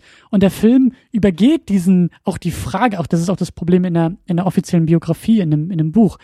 Der Film übergeht genau diese wichtige Zeit in der Biografie von Steve Jobs, nämlich diese andere Firma, bei der er nämlich menschlich ein anderer Typ geworden ist, wahrscheinlich ein anderer Typ geworden ist, zumindest nach der Rückkehr zu Apple nicht mehr die gleichen Fehler gemacht hat, die er vorher bei der Firma gemacht hat. Ja, und hat. da kann man natürlich dann auch gleich äh, wieder als Zuschauer sagen, oder also ein Zuschauer wird sagen, diese Phase hätte mich viel mehr interessiert als die ja. andere. Der andere sagt, nee, das ist doch viel wichtiger. Und man kann natürlich nicht alles in einem Zwei-Stunden-Film behandeln, so. Aber dann, da, da frage ich mich dann immer so, ist das wirklich ist ein Film wirklich gut dazu geeignet, sowas zu machen. Ne? Da kann man im Grunde eigentlich eher wieder dein Serienargument anführen. Im Grunde ist für ein Biopic eigentlich eine Serie besser geeignet. Das so Serienformat. Hier Gandhi kenne ich noch, fällt mir gerade ein. Hier mit Ben Kingsley als Gandhi. Hm. Auch Biopic natürlich. Mir fällt äh, mit, mit Jim Carrey, Man on the Moon, wo Andy so Kaufman. Comedian. Ach hm? stimmt, das ist dieser irre, dieser irre Kaufman-Typ, ne? Hm. Hat mir sehr, sehr gut gefallen. Da kenn ich nur so, ich kenne nur so ein paar äh, Sketche in Anführungsstrichen von diesem Typen, wo er irgendwie einmal so Eis isst auf der Bühne oder so und dann darüber redet, äh, warum das nicht witzig ist, was er macht oder irgendwie solche Sachen. Ich weiß es auch nicht. Ja. Tja. Auch müssen wir erwähnen, Man of Steel. Biopic. Ja. Wieso? Die Verfilmung der Lebensgeschichte von Clark Kent. Aber Christian, den, den gibt's doch gar nicht. Was? Nein! Du weißt doch, keiner kennt ihn. Oh Gott, habe ich das gerade wirklich gesagt? Ja. ja. Lass uns also ganz schnell weitermachen. Genau, ich, ich wollte nur gerade sagen, auch hier bei, bei Gandhi zum Beispiel, den finde ich auch ziemlich coolen Film. Aber das, das ist da auch wieder so dieses Ding, manchmal, wenn dann halt auch so ein, so ein gewisser Zeitabschnitt fehlt, man hat dann irgendwie das Gefühl, man ist ein bisschen entfremdet von dem Charakter. Man, man, man will einfach wissen, was passiert ist und was ihn verändert hat und, und dann dann kriegt man es einfach nicht, weil man eben einfach später ist in der Lebensgeschichte. Und das ist so schade dann, ne? Das, deswegen sind ja Filme meistens eher so, wie ich mal sage, eher so wie Kurzgeschichten, so weil die ja, ja meistens eher ja. nur so über ein paar Wochen vielleicht spielen und man da einfach dann einen engen Zeitraum hat, da einen Charakter gut kennenlernen kann ne, und, und dann eben so ein richtiges Gefühl für den Charakter in dieser Zeit hat. Ich habe auch noch die Biografie, also die verfilmte Biografie, äh, fiktionale von Charlie Chaplin mit Robert Downey Jr. in der Hauptrolle. Das war noch so, bevor er sein, seine Drogenpause hatte. Hab ich noch nie von gehört. Das Was so hat er mal gemacht? Er hat mal Charlie Chaplin gespielt. Er hat mal Charlie Chaplin gespielt. okay. Ja. Der Film heißt Chaplin und geht irgendwie zweieinhalb Stunden. Den habe ich noch, den habe ich noch hier liegen. Den will ich eigentlich auch irgendwann noch mal gucken. Und das ist halt auch wieder so ein Ding. Und da will ich jetzt noch ganz kurz auf den Punkt hinaus. Ich bin interessiert an Charlie Chaplin. Ich kenne den einen oder anderen Film. Ich bin sehr, sehr fasziniert von, von von einem Künstler, von einem Filmemacher, vielleicht auch von der Person. Das wäre jetzt wirklich so, ich würde mir genauso eine Dokumentation über Charlie Chaplin angucken. Hab jetzt aber diesen, diesen, dieses Biopic und bin halt interessiert an der Geschichte einer Person hab aber jetzt das Problem, wenn ich diese, diese, diese Verfilmung gucken würde, genauso wie hier, was davon ist jetzt wirklich passiert und was macht den Film jetzt spannender? Kann ich mir jetzt ein Bild über diese reale Person durch den Film bilden? Oder müsste ich eigentlich jetzt nochmal sozusagen die Dokumentation ja. hinterher gucken oder das ist ja im Grunde hm. das Problem so eine Dokumentation die kann sich ja jeder angucken der am Thema interessiert ist aber für so ein Biopic da braucht man ja eigentlich schon äh, genaues Vorwissen, um das richtig einschätzen zu können, was wir da präsentiert werden. Also, Oder Nachwissen. Das, ja, genau, aber, aber das Gefährliche ist ja, glaube ich, oft, wenn man jetzt sich meinetwegen mit irgendeiner kontroversen Persönlichkeit, wenn man sich noch nie damit befasst hat, dann schaut man so ein Biopic oder kann ja, meine, kann ja bei Social Networks sogar so sein. Ja. Also die Gefahr, dass ich jetzt ein ganz falsches Bild von dem wirklichen Mark Zuckerberg bekomme, ist ja unglaublich groß, weil ich, weil das meine erste Erfahrung mit diesem Charakter war. Und der Film wird mir eben als based on a true story verkauft. Also bin ich automatisch so ein bisschen in diesem State of Mind. Ich glaube das erstmal, so was mir hier gezeigt wird. Und dann muss ich im Nachhinein immer gucken, ah, okay, das ist alles gar nicht passiert, das ist gar nicht passiert. Aber da muss man eben wirklich gucken, dass man das dann auch aus seinem Unterbewusstsein wieder rausgestrichen kriegt. Ne? Vor allen Dingen musst du dir erstmal die Mühe machen, auch nachzugucken. Eben. Ich glaube, die wenigsten Was mich Leute jetzt gar nicht so sehr das. interessieren würde, überhaupt, ob ich jetzt wirklich, ne, ich will Zuckerberg gar nicht so genau kennenlernen, um jetzt überhaupt äh, beurteilen zu können, ob der Film wirklich äh, gerecht gegenüber ihm war. Ja. Und, und eben fiel mir auch gerade noch ein, was du, also dieses Chaplin-Beispiel genannt hast, äh, was ich auch immer noch mal sehen will, ist dieser Ed Wood von Tim Burton, der halt eben sich mit diesem, mit diesem Trash-Regisseur be beschäftigt, weil ich inzwischen großer Trash-Fan bin und mich das eben interessiert. So, das ist wieder mhm. genau meine Mechanik, äh, meine, meine, meine Materie. Da will ich dann das Biopic vielleicht sehen und das. Äh, dann freudig James mich, ne? Franco will irgendwie die Entstehungsgeschichte von The Room verfilmen. Also da, da kommt vielleicht noch das, was. Das wäre auf jeden Fall. Das, das, das Projekt ist, das ist so eine irre Idee. Also das muss man sich einfach angucken, glaube ich. Auch wenn es James Franco ist, whatever. Vielleicht gerade, weil es James ja. Franco ist, weil der genauso wahnsinnig. Will er denn Tommy Wiseau dann selber spielen oder wie? Ich hoffe doch mal. Er sieht ja eher aus wie Greg Sestero eigentlich, ne? So wie könnte er eher Mark spielen. Schminke, alles Schminke. Der, der, oh, hi, Mark. Der braucht doch nur so einen komischen Pudel auf dem Kopf und eine schwarze Sonnenbrille und dann. Oh, hi, James. Oder Tommy Wiseau as himself, ja. Das wäre natürlich noch besser. so, ja. wie kriegen wir das jetzt noch zum, zum Ende? Also wir können, glaube ich, festhalten, dass Biopics sind, glaube ich, eine schwierige Sache bei Filmen. Ja. Gab es eigentlich schon mal eine Serie, wo sowas ähnliches gemacht wurde? Glaub nicht, ne? Also nicht, ich spontan nicht sein. Hm. Weil das würde sich, glaube ich, eher anbieten würde ich jetzt echt vermuten. So, es, es gibt ja oft, ne, so oft haben wir, glaube ich, wenn wir Filme diskutieren, auch bei der Liebesgeschichte damals, ne, die, wenn, wenn man eine Liebesgeschichte haben will, die sich mhm. über viele Jahre erstreckt, so denkt man auch vielleicht Serie besser. Und ich, ich glaube, da gibt es schon noch eine Menge, was man, was man da irgendwie erkunden könnte als Serienproduzent. Und vielleicht würde ich dann irgendwann auch mal endlich interessiert werden, mal so eine Serie anzugucken, wenn man echt so denkt, so hey, wir haben hier ein Biopic und dann weißt du auch, es kann nicht ewig weitergehen, weil irgendwann ist der Typ gestorben man kann es vielleicht nicht ewig in die Länge ziehen. Vielleicht sollten wir dann bei James Franco anrufen und Bescheid sagen, dass er eher eine Serie macht als einen Film über The Room. Ja, hast du seine Nummer noch oder soll ich die kurz raussuchen? Äh, nee, die habe ich, glaube ich, die hast du mir neulich noch aufgeschrieben, die liegt hier noch. Gut, dann passt das ja. Genau. Ähm, ja. Ja, ich glaube, ich glaube, das ist wieder so ein Thema. Ich glaube, da können wir keine große Lösung irgendwie, gerade weil wir beide auch gar nicht so ähm, in der Materie drin sind. Es ist auch nicht so, dass ich sage, Biopics interessieren mich jetzt per se irgendwie mehr als andere Filme. Ähm, also ich kann aber glaube ich schon sagen, mich interessieren sie meist eher weniger. Und wenn ich ein Biopic gucke, dann muss es auf jeden Fall ein Thema sein oder eine Persönlichkeit sein, die mich interessiert. Ja. Weil ich persönlich schon das Gefühl habe, dass diese Biopics eben eigentlich notwendigerweise mit gewissen filmischen Problemen behaftet sind. Einfach schon aufgrund ihrer Idee, ihres Konzeptes. Ja. Und ich will einfach über diese Probleme hinwegsehen können oder, oder, oder wollen können bei dem Film. Und deswegen muss ich irgendwas anderes haben, was so ein Ausgleich für mich ist. Und das muss eben dann das Thema sein, ne? so, oder, oder meistens sind das ja irgendwie nicht so Filme, die jetzt so super audiovisuell irre gemacht sind, so, ne, weil es ja eben oft auch eher real sein soll. Mhm. Deswegen kann man dann oft auch nicht so übers Audiovisuelle so richtig eindringen. Könnte man ja bei Social Network wahrscheinlich noch eher sogar, weil der zumindest ungewöhnlich gemacht ist, so im audiovisueller Hinsicht. Aber oft ist es dann eher, eher trocken. Ich habe zum Beispiel neulich äh, Meuterei auf der Bounty gesehen. Kann man es auch nicht unbedingt als äh, Biopic bezeichnen, aber es ist ja auch so eine, eine wahre Geschichte zumindest, so mit wahren Charakteren und was mit denen passiert ist. Hier, dieser, dieser, fällt mir auch gerade ein, der Tom Hanks-Film, wo er irgendwie diesen Captain Phillips oder so Bei spielt. Forrest Gump. Auch der, auch der natürlich. Ist ja, ist ja wirklich ein fiktionales Biopic, so, ne? Ja, sehr fiktional, aber ja, stimmt, das ist, das ist, wobei, wobei das wieder geil ist, finde ich. Also ich schätze das, das, ist ja, das ist ja eigentlich kein richtiges Biopic. Das, das ist ja, ja, aber es bedient sich. Der Film der, tut sich so, als wäre er das. Ne? Genau. Das, ich meine, ich mag Forrest Gump nicht sonderlich, weil der für mich viel zu kitschig ist. Aber ich, ich sehe schon, dass das irgendwie der Reiz davon ist. Ne? Die, diese, dass er halt auf der Bank sitzt, irgendwelchen Leuten seine Geschichte erzählt und man sich auch selber auch fragt, ist es wirklich passiert oder nur in seinem Kopf? So. Mhm. Second Unit Traumverschwörung geht weiter. Ja, bei Forrest Gump hätte noch niemals jemand diese völlig abgefahrene Theorie geäußert. So, wie, wie bringen wir das jetzt zu Ende? Setzen wir einfach einen Punkt hinter diese Diskussion und sagen, wir sehen uns nächste Woche oder hast du noch irgendwas Tolles zu sagen? Wir setzen einen Doppelpunkt hinter die Diskussion und laden ein, über das Thema weiter in den Kommentaren zu diskutieren.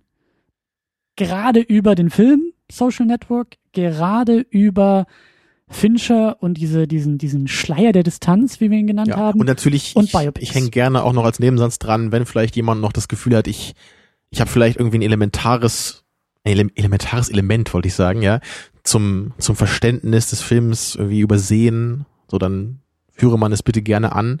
Oder was, was halt irgendwie mir noch gefehlt hat, um vielleicht den Film ein bisschen mehr würdigen zu können. Weil für mich ist er wirklich so mit all den anderen genannten Werken, so wie Panic Room und, und The Game und so, ist alles diese Fincher-Dinger so, ich hasse die nicht, aber es ist so, ich habe die einmal gesehen, ich, ich verstehe es nicht, es interessiert mich nicht, es gibt mir nichts so. Ich glaube, das Einzige, was funktionieren könnte, da, damit der Film in deiner Gunst nochmal wirklich sich um 180 Grad dreht, wäre irgendwie die Tatsache, dass wir den Film ohne Ton gesehen hätten oder in Schwarz-Weiß gesehen hätten oder eine geschnittene Version, bei der 60 Minuten irgendwie fehlen, aber all das haben wir nicht. Also Die ganze Action ist rausgeschnitten worden, so die Ja. Verfolgungsjagden und genau ja, das könnte sein, ja. Aber ich glaube, ich glaube nicht, ich glaube, ich glaube nicht. Ich glaube, das ist nicht mehr möglich. Aber dafür Ja. haben wir nächste Woche Genau, eigentlich ich, ich finde es ja erstmal sehr Biopic. schön, also Christian kümmert sich ja immer sehr sorgfältig um mich, das muss man ja dazu sagen. Und Christian wusste ja, dass es gefährlich sein könnte, Social Network jetzt hier zu gucken mit mir. Ich könnte ja ausrasten oder so, ne, oder emotionalen Zusammenbruch bekommen. Und Ich deswegen hat er mir von Angst- vornherein gleich gesagt, nächste Woche, Tabi, da gucken wir wieder was ganz, ganz Tolles. Ich habe ja nur Angst, dass du auch anfängst, hier den äh, Bank Bank-Account irgendwie zu schließen für Second Flatter-Account, Unit. ja. Genau, Ich, ich freeze unsere Millionen auf dem Flatter-Konto. genau das, ja.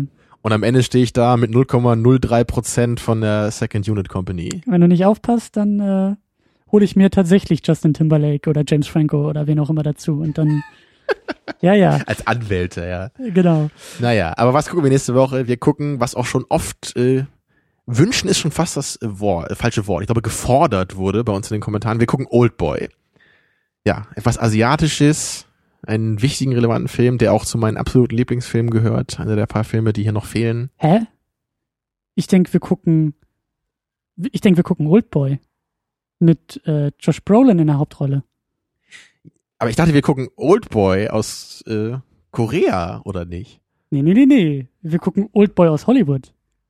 Christian, was machen wir da? Da gucken wir einfach beide, oder? Gucken wir einfach beide. Ja, machen wir. Machen wir ein Double Feature. Das haben wir schon lange nicht mehr gemacht, ne? Richtig? Äh, wird mal wieder Zeit für ein Double Feature. Wir haben ja eh nichts zu tun, können wir auch den ganzen Tag Filme gucken. Gerade Genau wenn hier eh der öde Altweibersammer ist.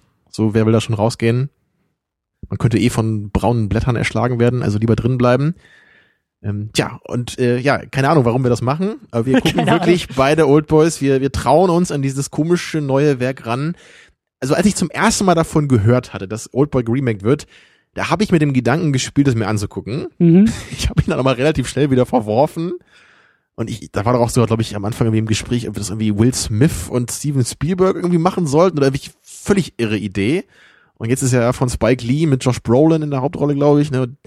Der wurde ja von allen Seiten einfach nur zerrissen. Also alle hassen diesen Film und ich bin wirklich gespannt, ob er wirklich so grausam ist, äh, ja, wie er denn sein soll.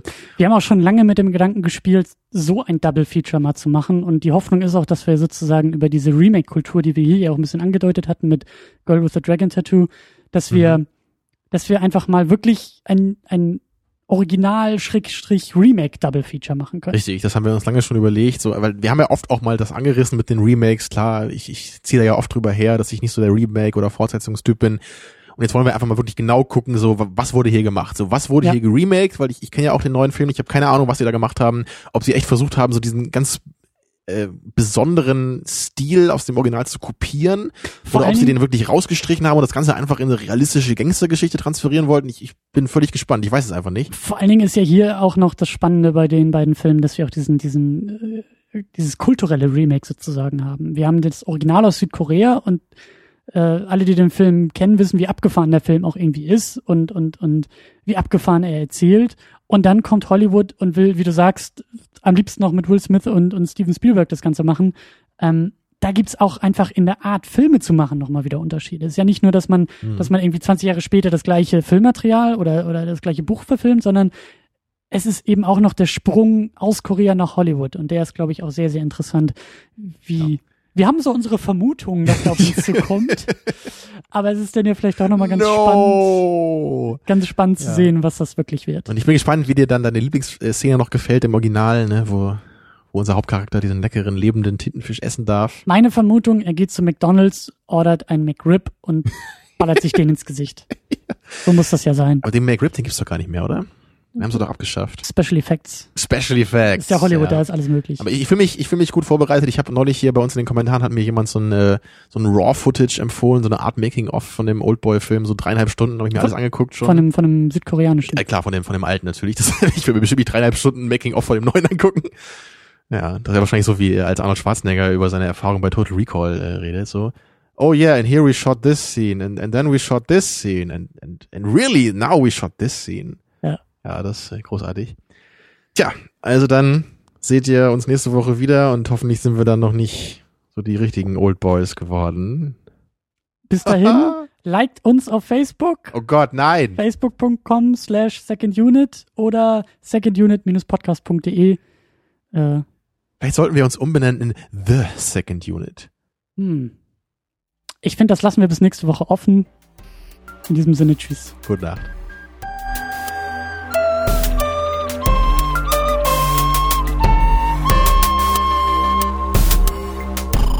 Second Unit. Second unit.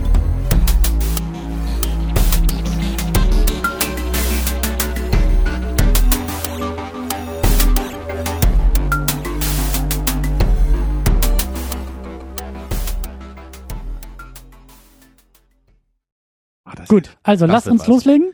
Das wird etwas. Lass uns loslegen. Ja, ich warte auf dich. Nur weil ich hier rede, heißt das nicht, dass du nicht sofort anfangen kannst. Okay. Und dein Mundschutz ist ein bisschen schief. Ich hoffe, das funktioniert so.